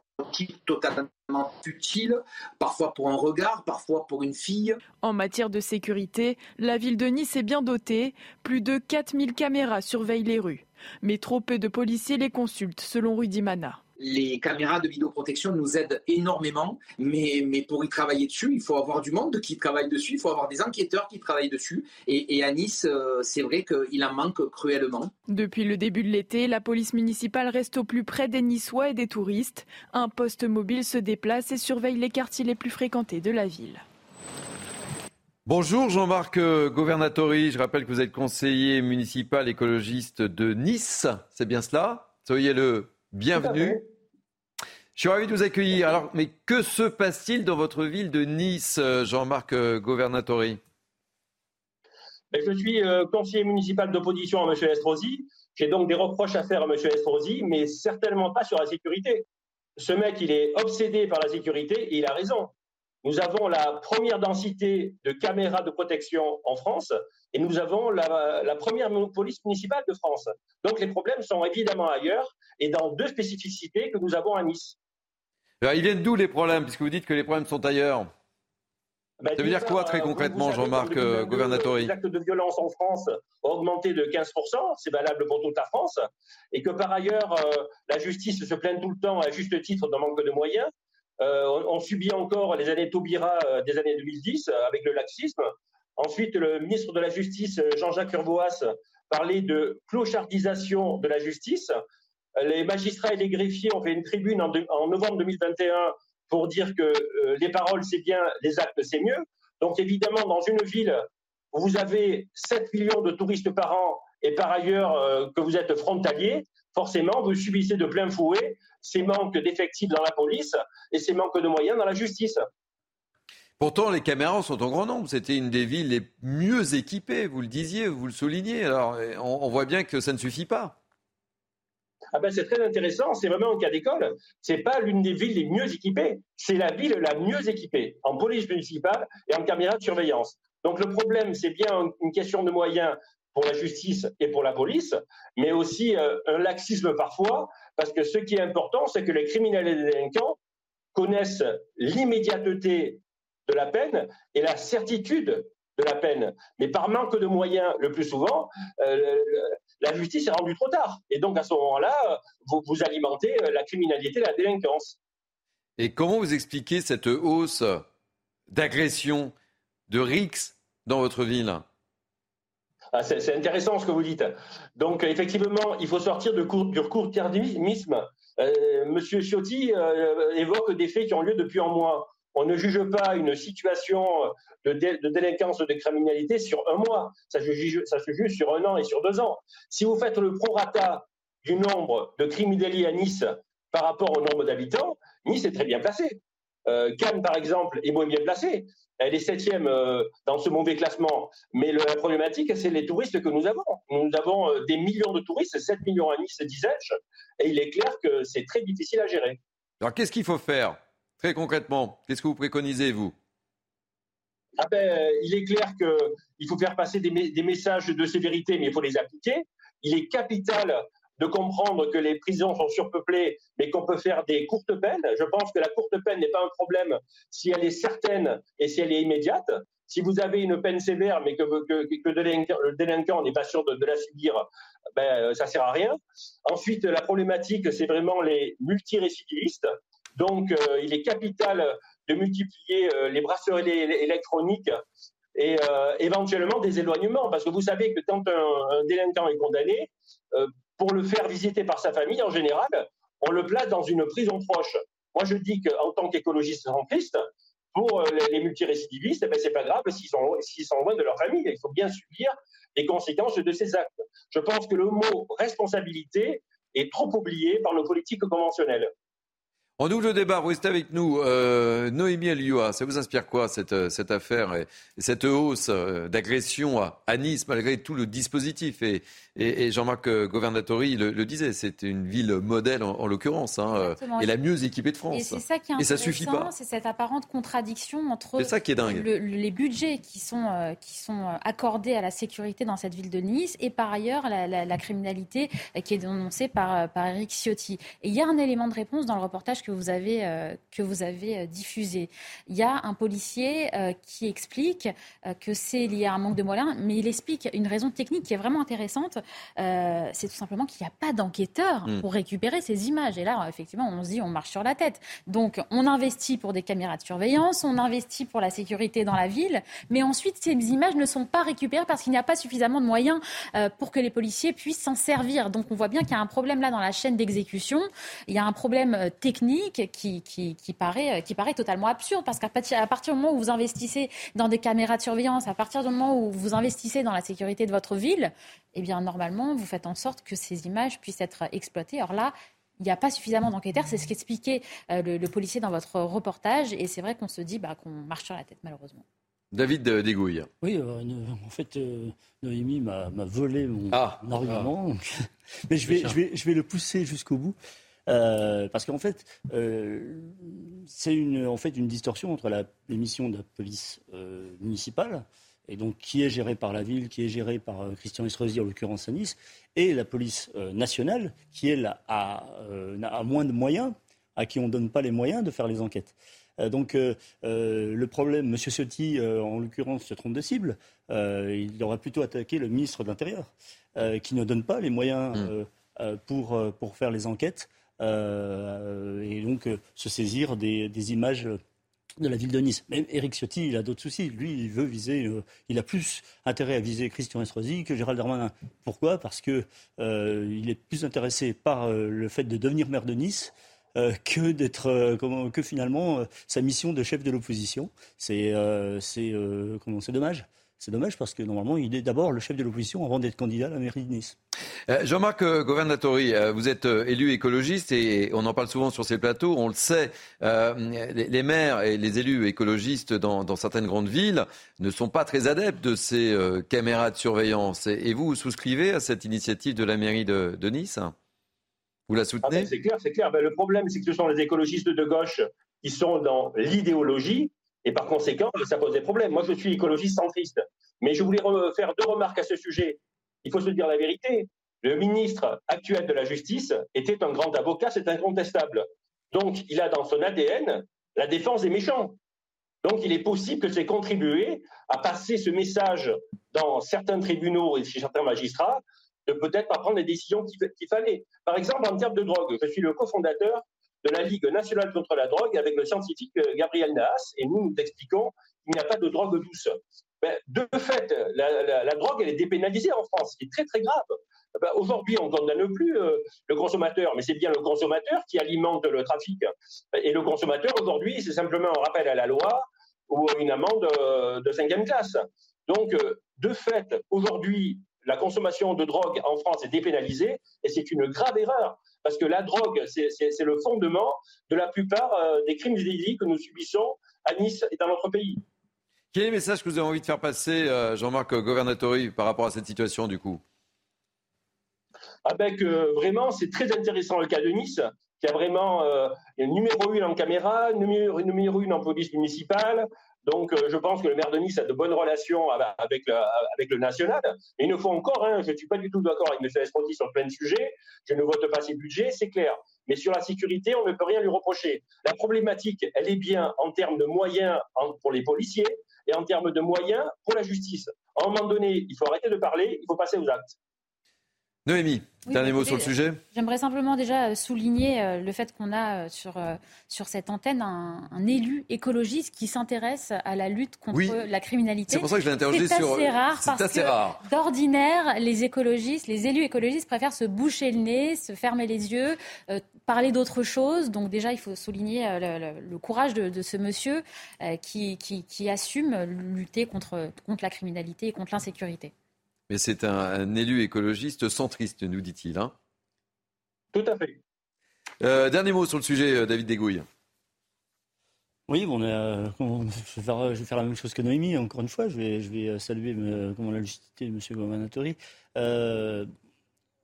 il, faut, il faut aller effectivement plus loin en termes de, de, de, de, moyens pour la justice.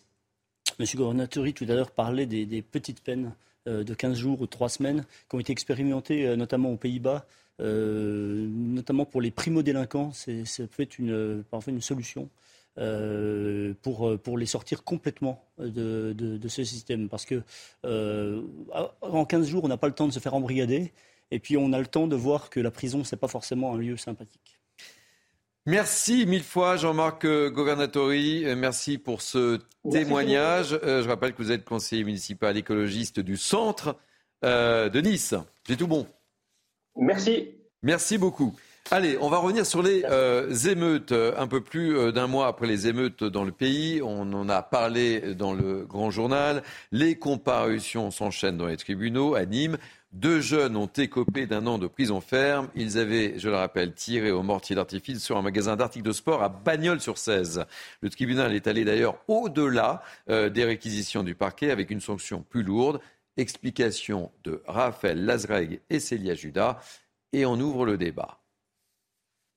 Au tribunal judiciaire de Nîmes ce vendredi matin, quatre jeunes ont été jugés pour avoir participé aux violences urbaines survenues dans la nuit du 30 juin au 1er juillet à Bagnols-sur-Cèze.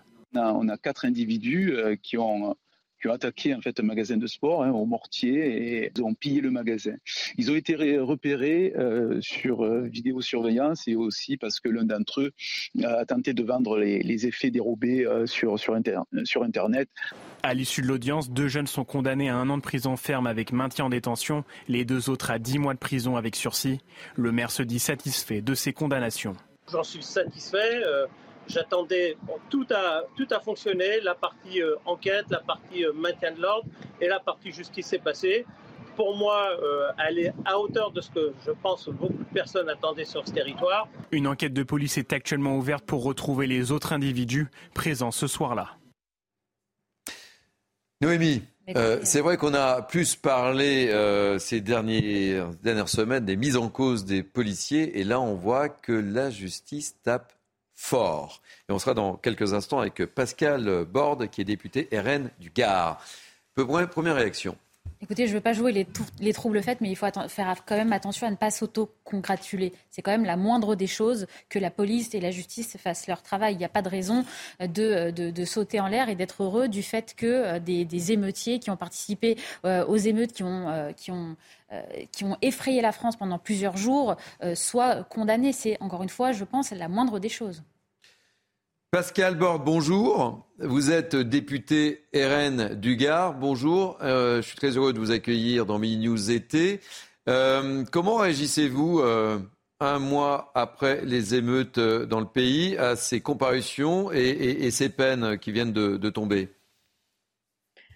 Alors, je ne suis pas d'un enthousiasme béat face à ces peines. Hein.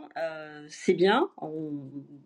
Certains auteurs, je dis bien certains auteurs, ont été appréhendés, certains auteurs ont été jugés et condamnés, mais euh, tout de même, un an de prison ferme euh, pour les faits qui leur sont reprochés, ça me paraît quand même peu.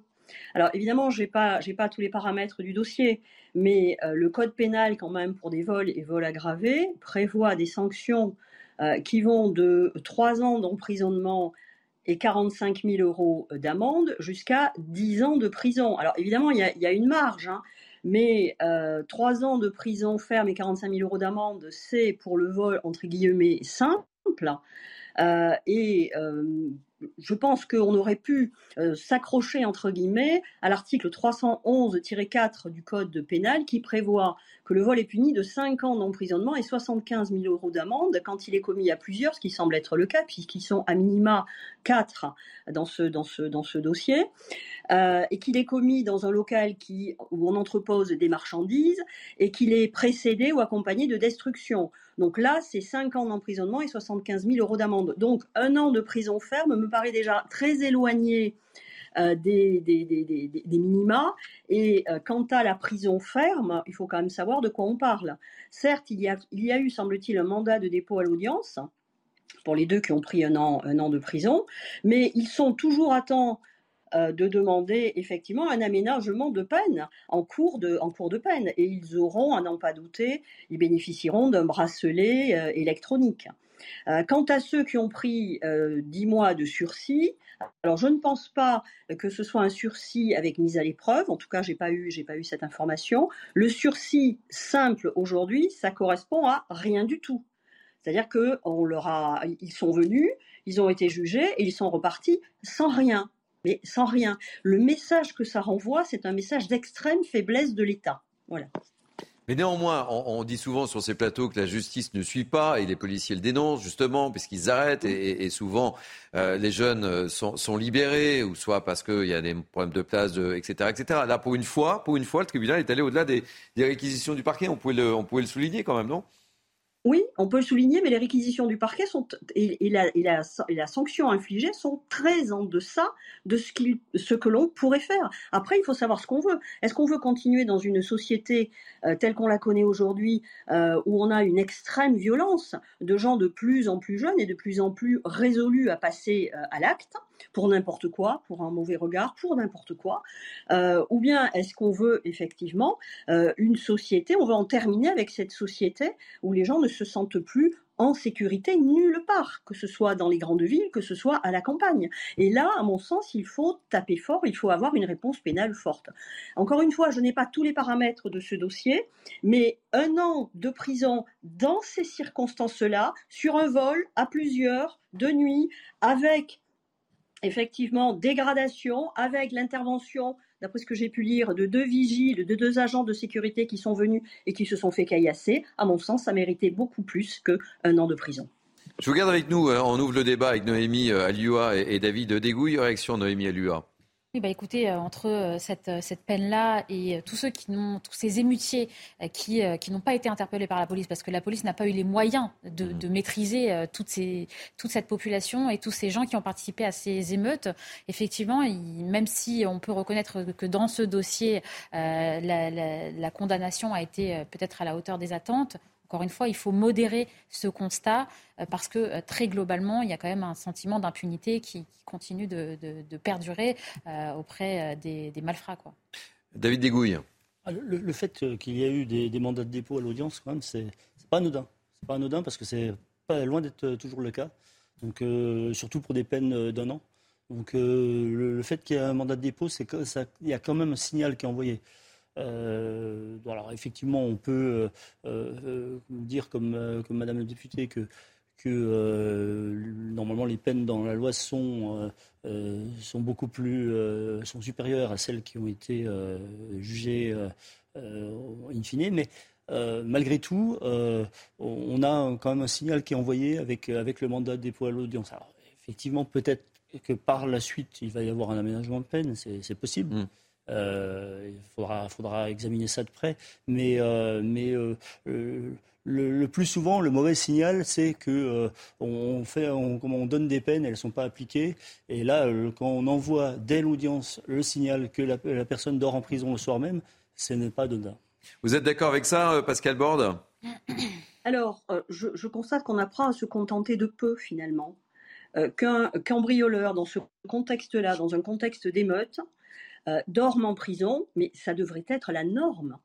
Et rendez-vous compte, on en est à se dire, ouf, pour une fois, il y en a un qui va dormir en prison. Donc moi, je refuse de me contenter de peu. Je refuse de me contenter de peu. Nous ne pouvons pas, à l'heure de l'ensauvagement total de cette société, nous contenter de cela, et ce d'autant, et je vous rejoins, il faudra peut-être voir dans quelques semaines, dans quelques mois, ce qu'il est advenu de ces deux délinquants euh, qui euh, ont été dormir en prison. Je pense qu'ils seront dehors sous bracelet électronique. C'est encore moins acceptable. Noémie. Oui, je pense que là, on est en train de toucher, si vous voulez, la question de fond. C'est-à-dire, est-ce que ces réponses pénales euh, vont dissuader les émeutiers de recommencer mm. Est-ce que demain, on va encore avoir euh, des émeutes de ce type avec des émeutiers qui finalement n'ont pas peur ni de la justice ni de la police? Eh bien, moi, je pense que oui. Je pense que ça peut recommencer demain. Ça veut dire que la, la, la réponse pénale n'est pas suffisante pour dissuader, encore une fois, ces émeutiers de recommencer. C'est ça la question de fond. Vous êtes d'accord avec ça, euh, Pascal Borde Oui, tout à fait, tout à fait. Et, ce d'autant qu'on a parlé de peine de prison. Euh, je reviens sur ceux qui ont pris 10 mois de prison avec sursis, sursis simple, c'est-à-dire que pour eux, c'est ils, ont passé un après-midi ou une matinée au tribunal, ils sont repartis chez eux. Hein. C'est comme si rien n'avait été fait. Euh, quid des victimes? Parce qu'encore une fois, la loi qui a été votée à l'Assemblée nationale de reconstruction, hein, suite à ces, euh, dégradations, à ces, ces destructions, ces émeutes, c'est l'État, c'est-à-dire c'est nous qui payons. Mais là, en l'occurrence, est-ce qu'il y a en parallèle une condamnation à dédommager les victimes. Ça aussi, parce qu'on on parle de peine de prison, mais on oublie, comme très souvent, les victimes. Et c'est vrai que dans le procès pénal, les victimes sont toujours les très grandes oubliées. On, voulait souligner en fait que la justice faisait son travail, mais c'est pas assez selon vous. Hein non, c'est pas assez. Pas assez. Peut mieux faire. Dernier mot, euh, David Degouille. Euh, oui, alors, je suis assez d'accord sur le fait que, euh, avec Noémie, sur le fait que euh, il n'y a rien de pire que le sentiment euh, d'impunité. Alors encore faut-il multiplier, augmenter le, nombre de places en, prison. le nombre de, places en, en, centre éducatif renforcé pour les mineurs. et ça, on n'est pas du tout à la hauteur. ce qui amène les magistrats soit à libérer au bout de, mettre sous bracelet électronique, comme le disait Mme députée, et soit, euh, soit ne pas condamner assez euh, au, moment des, euh, au moment du verdict parce qu'on n'a pas assez de place à ce moment-là. Noémie? Oui, non, je, je, repose la question que j'ai posée tout à l'heure parce que ça, ça, me paraît être important. Est-ce que demain, il pourrait y avoir des émeutes comme il y a déjà eu il y a quelques semaines? Je pense que oui. Ça, ça montre bien, si vous voulez, que la question n'est pas réglée, que la dissuasion n'est pas là, que la réponse pénale n'est pas la bonne, qu'il faut réfléchir à des, à des solutions pour que les émeutiers aient peur de recommencer. Pascal euh, Borde, merci. Euh, je rappelle que vous êtes député RN du Gard. Merci d'avoir accepté de témoigner dans Mini News été. On va marquer une pause euh, pour se retrouver dans quelques instants et on reviendra évidemment sur cette une du euh, journal du dimanche que vous pouvez retrouver évidemment dans tous les kiosques aux quatre coins de France. Et cette une euh, que je vais vous remontrer et avec cette tribune, et que vous voyez à l'écran, nous ne sommes pas euh, des faits euh, divers. Euh, il y a un certain nombre de victimes qui ont signé cette tribune et on sera avec l'une d'entre elles, Lauriane Becken, qui a été victime d'un viol et qui témoignera dans notre émission. On se retrouve dans quelques instants.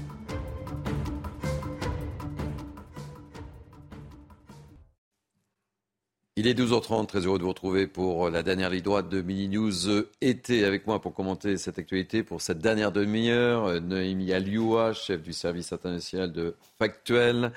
Euh, David Dégouille, chroniqueur à Marianne, et notre ami euh, Harold Iman, spécialiste des questions internationales, puisqu'on reviendra on fera un bilan global sur ces JMJ. Est-ce que le discours du pape et la messe du pape est, est terminée ou pas, euh, Harold On le sait ou pas? Je pense qu'elle est terminée. Elle doit être terminée. Et alors, on va commencer cette deuxième partie du, journal par cette une qu'on va vous remontrer de nos confrères du journal du dimanche, qui est à nouveau dans les kiosques et on peut s'en réjouir. Ça nous fait très plaisir, mais c'est une euh, qui marque avec ce titre Nous ne sommes pas des faits divers. Nous ne sommes pas des faits divers. Il s'agit tout simplement euh, d'une lettre ouverte des familles de victimes au président de la République. On voit les explications d'Adrien Spiteri et on ouvre le débat juste après. Nous ne sommes pas des faits divers, ce sont les mots à la une du journal du dimanche. Aujourd'hui, des mots issus d'une lettre ouverte de famille de victimes directement adressée à Emmanuel Macron avec près d'une trentaine de signataires au total. La lettre commence par évoquer eh bien, le silence judiciaire et politique autour de l'affaire Enzo, 15 ans poignardé le 22 juillet dernier pour un mauvais regard. Et c'est justement eh bien, ce silence qui est pointé du doigt par les familles de victimes. Nous sommes au mieux associés à des faits divers. Notre peine est ignorée parce que nous ne demandons jamais rien. En effet, nous ne provoquons pas d'émeutes. En effet, nous n'habitons pas cette France dite prioritaire. En effet, les caméras s'intéressent rarement à nos vies paisibles, rangées, tout simplement normales. Et outre ce silence, eh bien, les signataires interpellent le président sur le profil des agresseurs, ce selon eux, eh bien, le plus souvent, ces crimes auraient pu être évités. Nos bourreaux appartiennent aux auraient dû. Certains auraient dû être en prison, auraient dû respecter leur obligation de quitter le territoire français, auraient dû être internés, auraient dû être surveillés à chaque fois que ces agresseurs n'auraient pas dû croiser la route de leurs victimes. La question politique se pose. Des familles qui rappellent à Emmanuel Macron ainsi qu'à ses prédécesseurs que l'une des premières missions d'un président de la République est d'assurer leur sécurité. Parmi ces signataires, je vais citer quelques noms, je ne vais pas tous les citer, Sophie Goupil et Anthony euh, Parisso, ce sont les parents euh, d'Enzo, mortellement euh, poignardé à la Madame, dont on a beaucoup parlé, ou Jennifer Desarrojo, mère de Maëlys, Christiane, Christine Balanza, mère de Grégory Barazzi Zaden, mortellement poignardée dans une rue de Déchirol, etc. etc. Et, parmi ces signataires, nous avons Lauriane Berken, signataire donc de cette tribune. Euh, bonjour Lauriane, merci d'avoir accepté de, témoigner dans Mini News été. Je suis très heureux de, vous accueillir. Je rappelle que vous avez été victime d'un viol. Euh, racontez-nous ce qui s'est produit et, la raison également pour euh, laquelle vous avez souhaité participer à cette tribune. Bonjour Lauriane. Oui, bonjour, merci à vous. Euh, oui, effectivement, j'ai voulu signer cette tribune car j'ai été euh, victime de viols en réunion il y a maintenant 19 ans. Et pendant plus de 15 ans, ma vie a été un vrai euh, cauchemar, malgré la peine, la condamnation, le jugement dont les deux, les deux violeurs ont été condamnés. Euh, ça a été un vrai chaos dans ma vie. Euh, les 15 années qui ont suivi, j'ai été euh, harcelée par la famille d'un des violeurs. Et, et, ce violeur en question a été embauché par les services techniques du village, donc par la mairie du village, et je l'ai recroisé comme ça, sans être prévenue. Euh, en emmenant euh, notre fils à l'école. Et vous n'étiez absolument euh, pas du tout au courant de cette embauche? Non, pas du tout. Vraiment pas. Donc c'est un petit village, tout le monde se connaît. donc oui, j'ai été sous le choc. C'était un véritable choc de, le croiser. Qu'est-ce qui vous a incité à signer cette, cette tribune, Lauriane? Euh, bah, dénoncer euh, ben, toutes euh, ces injustices. Hein. Nous sommes, nous, victimes, pas du tout écoutées, pas du tout soutenues. malgré le procès, plus personne n'a demandé si j'allais bien, si tout ça, et eux ont été réinsérés dans la société, réembauchés pour travailler. donc, malgré plein de mains courantes que j'ai posées avec mon mari, en gendarmerie, tout ça. On m'a même dit que j'étais peut-être potentiellement atteinte du syndrome de Stockholm. Euh, donc des choses très euh, choquantes que j'ai entendues. Donc euh, nous avons pris la décision de déménager. C'était plus soutenable du tout pour ma famille et, et, moi. Et donc cette lettre, je pense que de l'avoir signée, c'est un très bon point. Ça peut peut-être faire changer les choses, les victimes être plus écoutées, soutenues. Euh, surtout, euh, je pense à la famille, euh, les parents d'Enzo, j'espère vraiment que justice sera faite et qu'ils seront très soutenus par notre gouvernement ou, ou quelqu'un de politique. Vous avez, je suppose, aisément compris la prise de position justement de la maman euh, d'Enzo euh, chez nos confrères du, Figaro, où elle s'est sentie euh, littéralement abandonnée en disant que ça s'est passé dans une petite commune, que personne n'a parlé du drame d'Enzo, ou, très peu, et, que très peu d'élus se sont déplacés, ou voire même manifestés. ça vous a impacté fortement? C'est une résonance chez vous? Oui, oui, parce que c'est incompréhensible, tout simplement. Hein. Euh, cette euh, dame a perdu son enfant. Euh, et je ne comprends pas que, notre gouvernement reste complètement muet face à tous ces événements. dans un petit village, il se passe aussi, enfin dans tout plein de petits villages en France, il se passe beaucoup de choses et, Et comme le dit très bien, nous ne sommes pas des faits divers. Il y a, on, a la demande, le besoin d'être entendu, d'être soutenu, et c'est très important, je pense. Vous avez en fait le sentiment, si je puis me permettre, hein, de, de, subir cette, cette, double peine, cette agression, ce viol, et puis, euh, je souhaite tenter de dire, cette, cet abandon autour de vous, ou ce silence? Oui, oui, oui, ben ça, oui, un abandon parce que bon, euh, j'ai eu de la chance parce que euh, ils ont été condamnés par euh, la justice. bon, ils n'ont pas purgé leur peine jusqu'au bout. Ils ont été relâchés, réinsérés, soutenus. Et moi, on ne m'a rien demandé si tout allait bien dans ma vie, si j'avais besoin de soins psychologiques dus à ce traumatisme. Et voilà, on est complètement délaissé et, et, voilà, je ne sais pas. Je, vous, garde avec, je vous garde avec nous, euh, Lauriane Berken, et on ouvre le, on ouvre le débat, euh, si vous le permettez, avec, euh, avec nos invités.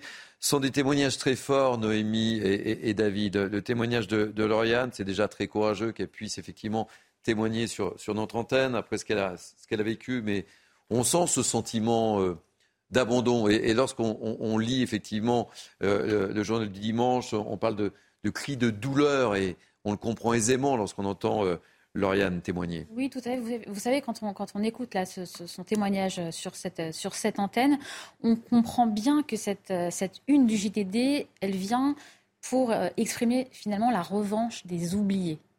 Et quand vous voyez euh, cette, formule en une, nous ne sommes pas des faits divers, elle est très intéressante. Pourquoi on dit nous ne sommes pas des faits divers? Parce que on ne peut rien comprendre d'un fait divers. Un fait divers, c'est isolé, ça ne dit rien de la société, ça n'a pas d'idéologie, euh, c'est euh, c'est ce qu'on appelle un, coup de folie. C'est-à-dire qu'un fait divers ne s'interprète pas ou très peu.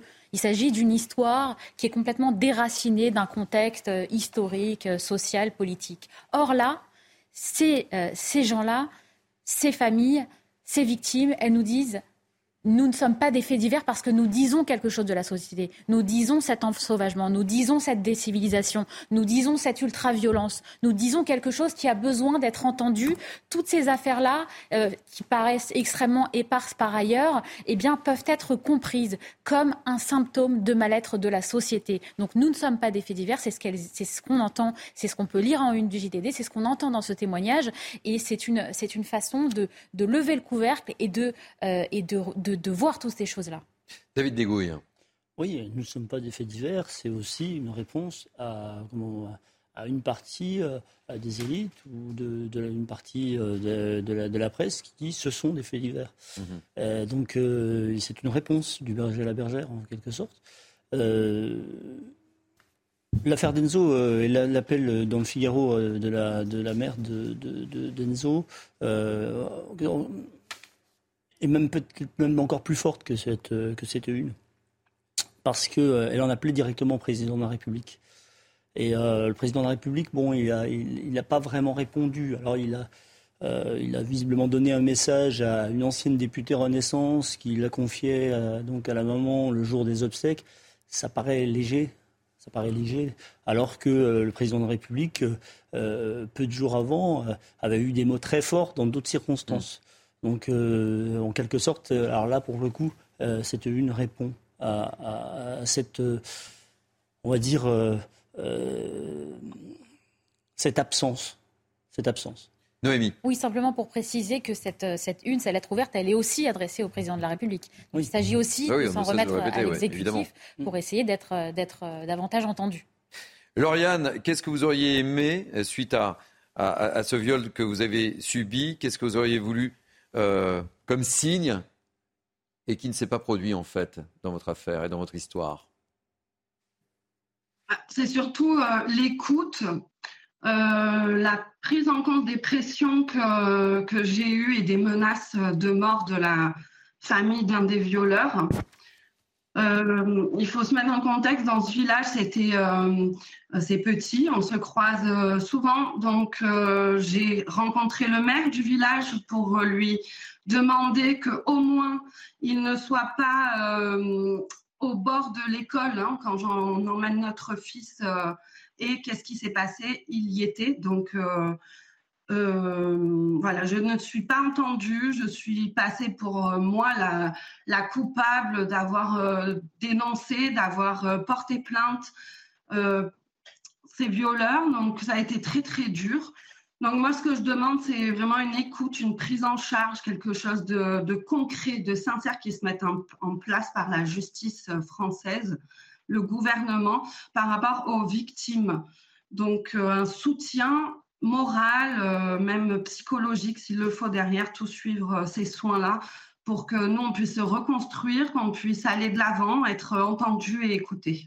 Euh, suite à cette tribune, est-ce que vous avez échangé avec d'autres familles de, de victimes? Est-ce que vous avez établi des contacts justement pour pour essayer de, vous aider les uns les autres Est-ce qu'il est qu'il y a eu ces échanges-là? Puis je me permets de vous poser cette question. pas encore, euh, pas encore parce que ça s'est fait très rapidement et euh, mais je compte bien le faire parce que ça pourrait être un bon soutien moral et d'aller euh, d'être tous ensemble pour, pour dénoncer ça, cette, cette injustice, ce silence de la République, de nos gouvernements. Euh, de la gendarmerie où on n'est pas non plus entendu. Donc euh, oui, peut-être que oui, je rentrerai en contact avec ces personnes-là. Vous espérez qu'Emmanuel Macron réagisse à cette tribune, puisque cette tribune lui est carrément adressée. On ne va pas se mentir. Oui, oui. c'est le but. J'espère vraiment qu'il réagira, oui. Merci mille fois, Lauriane Berken, d'avoir accepté de, de témoigner. C'était un témoignage très fort. Je vous souhaite euh, plein de bonnes choses et euh, beaucoup de courage évidemment. Merci mille fois, Lauriane.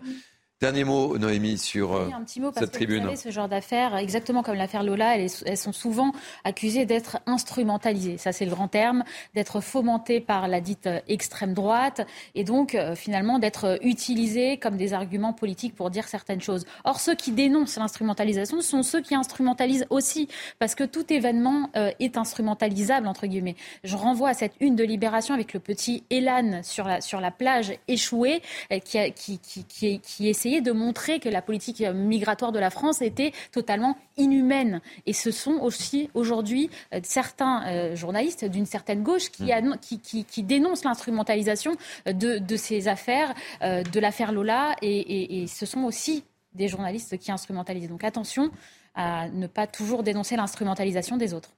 Et on verra si cette tribune suscite une réaction en haut lieu, évidemment. Autre sujet sur lequel j'aimerais qu'on réagisse, c'est cette histoire de, on en a parlé hein, dans le journal, de, ce village euh, qui va accueillir des, gens de la communauté des, gens du voyage. 40 euh, 000 personnes issues de la communauté euh, qui sont attendues. Et c'est le gouvernement qui a imposé le choix de cette petite ville, la commune de Gros-Tanquin. on voit le rappel des faits avec Savarny et puis on en parle juste après. C'est un soulagement pour les élus de Nevoix. Cette commune du Loiret devait accueillir pour la deuxième fois de l'année un rassemblement évangélique de gens du voyage à la fin août. Elisabeth Borne a annoncé que ce pèlerinage se ferait finalement à Gros-Tanquin sur un terrain militaire en Moselle. En mai dernier, 40 000 pèlerins venus des quatre coins de la France se sont rassemblés sur un terrain dont la capacité n'était que de 20 000 personnes. Une victoire pour les élus de Nevoix qui espèrent que ce rassemblement dans le Grand Est se pérennise. Mais du côté de la Moselle, les élus se sentent trahis par le gouvernement. Selon une lettre du Premier ministre de l'époque, Édouard Philippe, adressée aux élus et relayée par France Bleu Lorraine, les élus avaient obtenu gain de cause. L'engagement de cette démarche me permet de vous indiquer que la base aérienne de Gros-Tanquin ne sera plus sollicitée à cette fin à l'avenir. Les habitants des environs se souviennent des précédents rassemblements et gardent en mémoire les nombreuses incivilités et dégâts sur l'environnement. Un arrêté intercommunal a été pris afin d'interdire le stationnement de résidences mobiles sur le territoire à l'approche de ce pèlerinage qui devrait se tenir début septembre. C'est pas simple lorsqu'on est euh, élu, euh, Noémie et, David, et, d'accueillir, et on voit bien, c'est souvent euh, problématique pour les élus d'accueillir les, gens du voyage il faut des camps, il faut etc. Il faut des installations. Et, là, euh, on comprend aisément qu'il y a un certain sentiment de trahison dans cette commune parce qu'ils ont déjà été échaudés. Ah oui, les, euh, élus locaux, euh, ils ont beaucoup investi. les communautés d'agglomération, les communautés de communes, elles ont, elles ont, qui ont la, souvent la, compétence, elles ont beaucoup investi dans des, dans des aires pour les gens du voyage et, et, et, elles ont respecté une loi qui est très contraignante. Euh, c'est euh, alors quand arrive, euh, quand arrive parfois, malgré ça, sur des terrains de foot, sur le terrain de foot du village, ils arrivent et puis bon, ils disent ils veulent plus partir, ils prennent l'eau, etc. C'est pour, pour, pour, les maires, c'est très difficile de, de, de, faire expulser, par exemple, un, un euh, un, campement euh, illégal comme ça, c'est euh, souvent le préfet hésite, etc. Il y, a, toute une, discussion. C'est déjà que la, vie des maires, des, maires des petites communes n'est pas facile, mais dans ce contexte-là, c'est encore plus difficile. Alors là, en l'occurrence, c'est l'État qui a choisi de, prendre ses responsabilités, qui va sûrement assumer ses responsabilités quant à cet événement évangéliste. Euh, mais bon, alors, on a vu euh, en première partie Édouard Philippe qui avait euh, promis que cette commune, cette base aérienne ne serait plus utilisée. Là, il y a aussi un problème par rapport à la parole de, l'État. Allez, je, vois le, temps qui, passe très vite, malheureusement. On, va parler des JMJ avec vous, mon cher Harold. le, pape à, célébrer une messe. Euh, c'est la fin qui est terminée. Hein, euh, Et, vérifier, évidemment. Un dernier, meeting. Un dernier, un dernier meeting. On euh, moi, j'appelais ça une messe, mais c'est également un... Non, non, après. Après, voilà, c'est ça. Après la messe, bien Donc, sûr. Que, que faut-il retenir de, de, ces JMJ cru 2023 Un énorme engouement avec des images de jeunes très, très, très enthousiastes. Oui, j'ai l'impression que c'est le pape qui fait un peu son le condensé de toute sa carrière, parce qu'il il, a fait euh, beaucoup de choses. Il a euh, ouvert le, sujet du climat. Euh, il a lutté énormément contre la pédophilie dans l'Église, qui était un problème qui traînait depuis un certain temps, que Benoît XVI avait quand même, quand même déjà commencé à prendre à bras le corps. Euh, il a ouvert l'Église aussi aux laïcs, donc euh, le rôle des diacres, par exemple, a été accru aux femmes. Alors, euh, il, mais il y a un plafond, hein. on ne peut pas aller plus loin que ce que dit la doctrine, mais les, les, les, femmes qui sont dans les ordres ont des responsabilités dans l'État du Vatican. Donc, ça, c'était nouveau, donc il a fait toutes sortes de petites euh, nouveauté. Et puis, bon, il a parlé de la guerre en, Russie, en Ukraine. Et euh, bon, là, il n'a pas pu euh, la résoudre, mais il a fait autant que il, pouvait et, certainement autant que les autres chefs d'État. Et puis, il a, pour terminer, euh, un petit peu euh, critiquer ces choses-là, hein, les, téléphones portables. Mais, dans le sens où ne vivez pas attaché aux, réseaux sociaux et une vraie vie, jetez ça euh, de côté et allez vers l'autre. Ça va faire plaisir aux opérateurs, mon cher Harold. Non, mais vous, vous pouvez téléphoner pour dire que j'arrive. Bon, cette espèce de, de contact humain et c'est une façon de parler à la génération qui fait face à l'intelligence artificielle. Donc, il a beaucoup fait. Allez, on va retrouver tout de suite Victor en direct de Lisbonne. Victor, bonjour. Vous avez participé, euh, vous avez participé donc euh, à, ces JMJ. Quel est le bilan, Victor? Bonjour. un bilan plus que positif. Bonjour, enchanté. Un bilan plus que positif ici. Euh, là, ça y est, les jeunes repartent, chacun dans leur diocèse, avec le pape qui nous a dit des magnifiques paroles pour la jeunesse, pour, comme il a dit, briller chacun dans nos paroisses, chacun dans nos pays, et revenir avec tout cet enthousiasme, toutes ces rencontres qu'on a eues magnifiques euh, tout au long de cette semaine euh, au JMJ. Quelles sont les images que vous retenez, mon cher Victor? Alors pour moi, c'est vraiment les rencontres avec les personnes, des personnes euh, qui venaient à la fois d'Asie, d'Amérique, d'Europe, de tous les continents. On se rencontrait comme si on était frères, comme si on se connaissait depuis toujours. Là, on entend des personnes à côté qui jouent de la musique. Et là, le dialogue se fait tellement bien et on est tous en fait frères en Christ. Et ça, c'est magnifique. Franchement, euh, incroyable. Comment avez-vous trouvé le pape, Victor? Eh ben, un peu fatigué, c'est vrai. Mais il a tenu à vraiment nous voir chacun dans les allées et à nous dire bonjour chacun en, tapant aussi dans les mains de certains jeunes qui ont eu la chance. Et vraiment, il était là, présent parmi nous, euh, même s'il était bien sûr en fauteuil roulant, mais, euh, mais il a toujours cette vivacité d'esprit et il a même improvisé son discours, c'est vous dire combien il est présent et il aime la jeunesse. Est-ce que vous avez participé à la prochaine édition, Victor? Ça se déroule à Séoul, eh ben, hein, c'est ça? Séoul 2027, le prochain rendez-vous, j'aimerais beaucoup. Euh, je suis jamais allé dans des JMJ en dehors de l'Europe, donc pour moi, ça serait une première. Et je sais que j'ai rencontré quelques Coréens qui attendaient depuis longtemps hein, cette, euh, cette, annonce. Et ça me ferait un énorme plaisir d'aller euh, au JMJ. Euh, si là, je peux le, le, faire.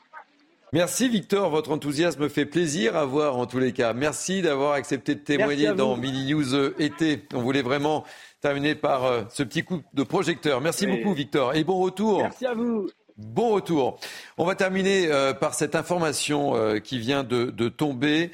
Euh, deux, jeunes hommes circulant en scooter sont morts malheureusement à, Limoges après avoir percuté un véhicule à la suite d'un refus d'obtempérer. On fait le point juste avant de refermer ce mini-news été avec Adrien Spiteri qui nous raconte les faits.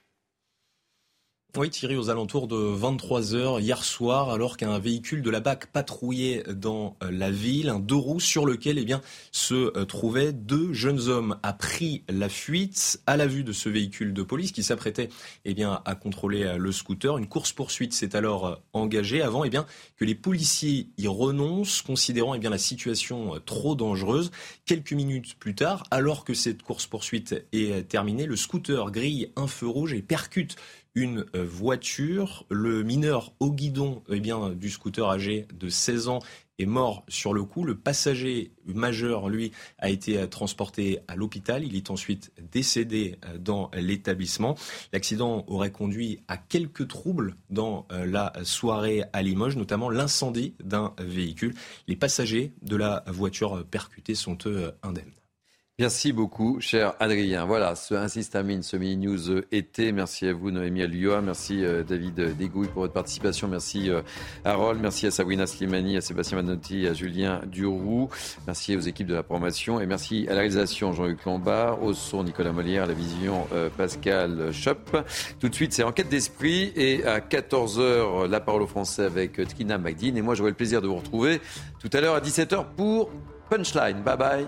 Belle journée sur CNews. À tout à l'heure.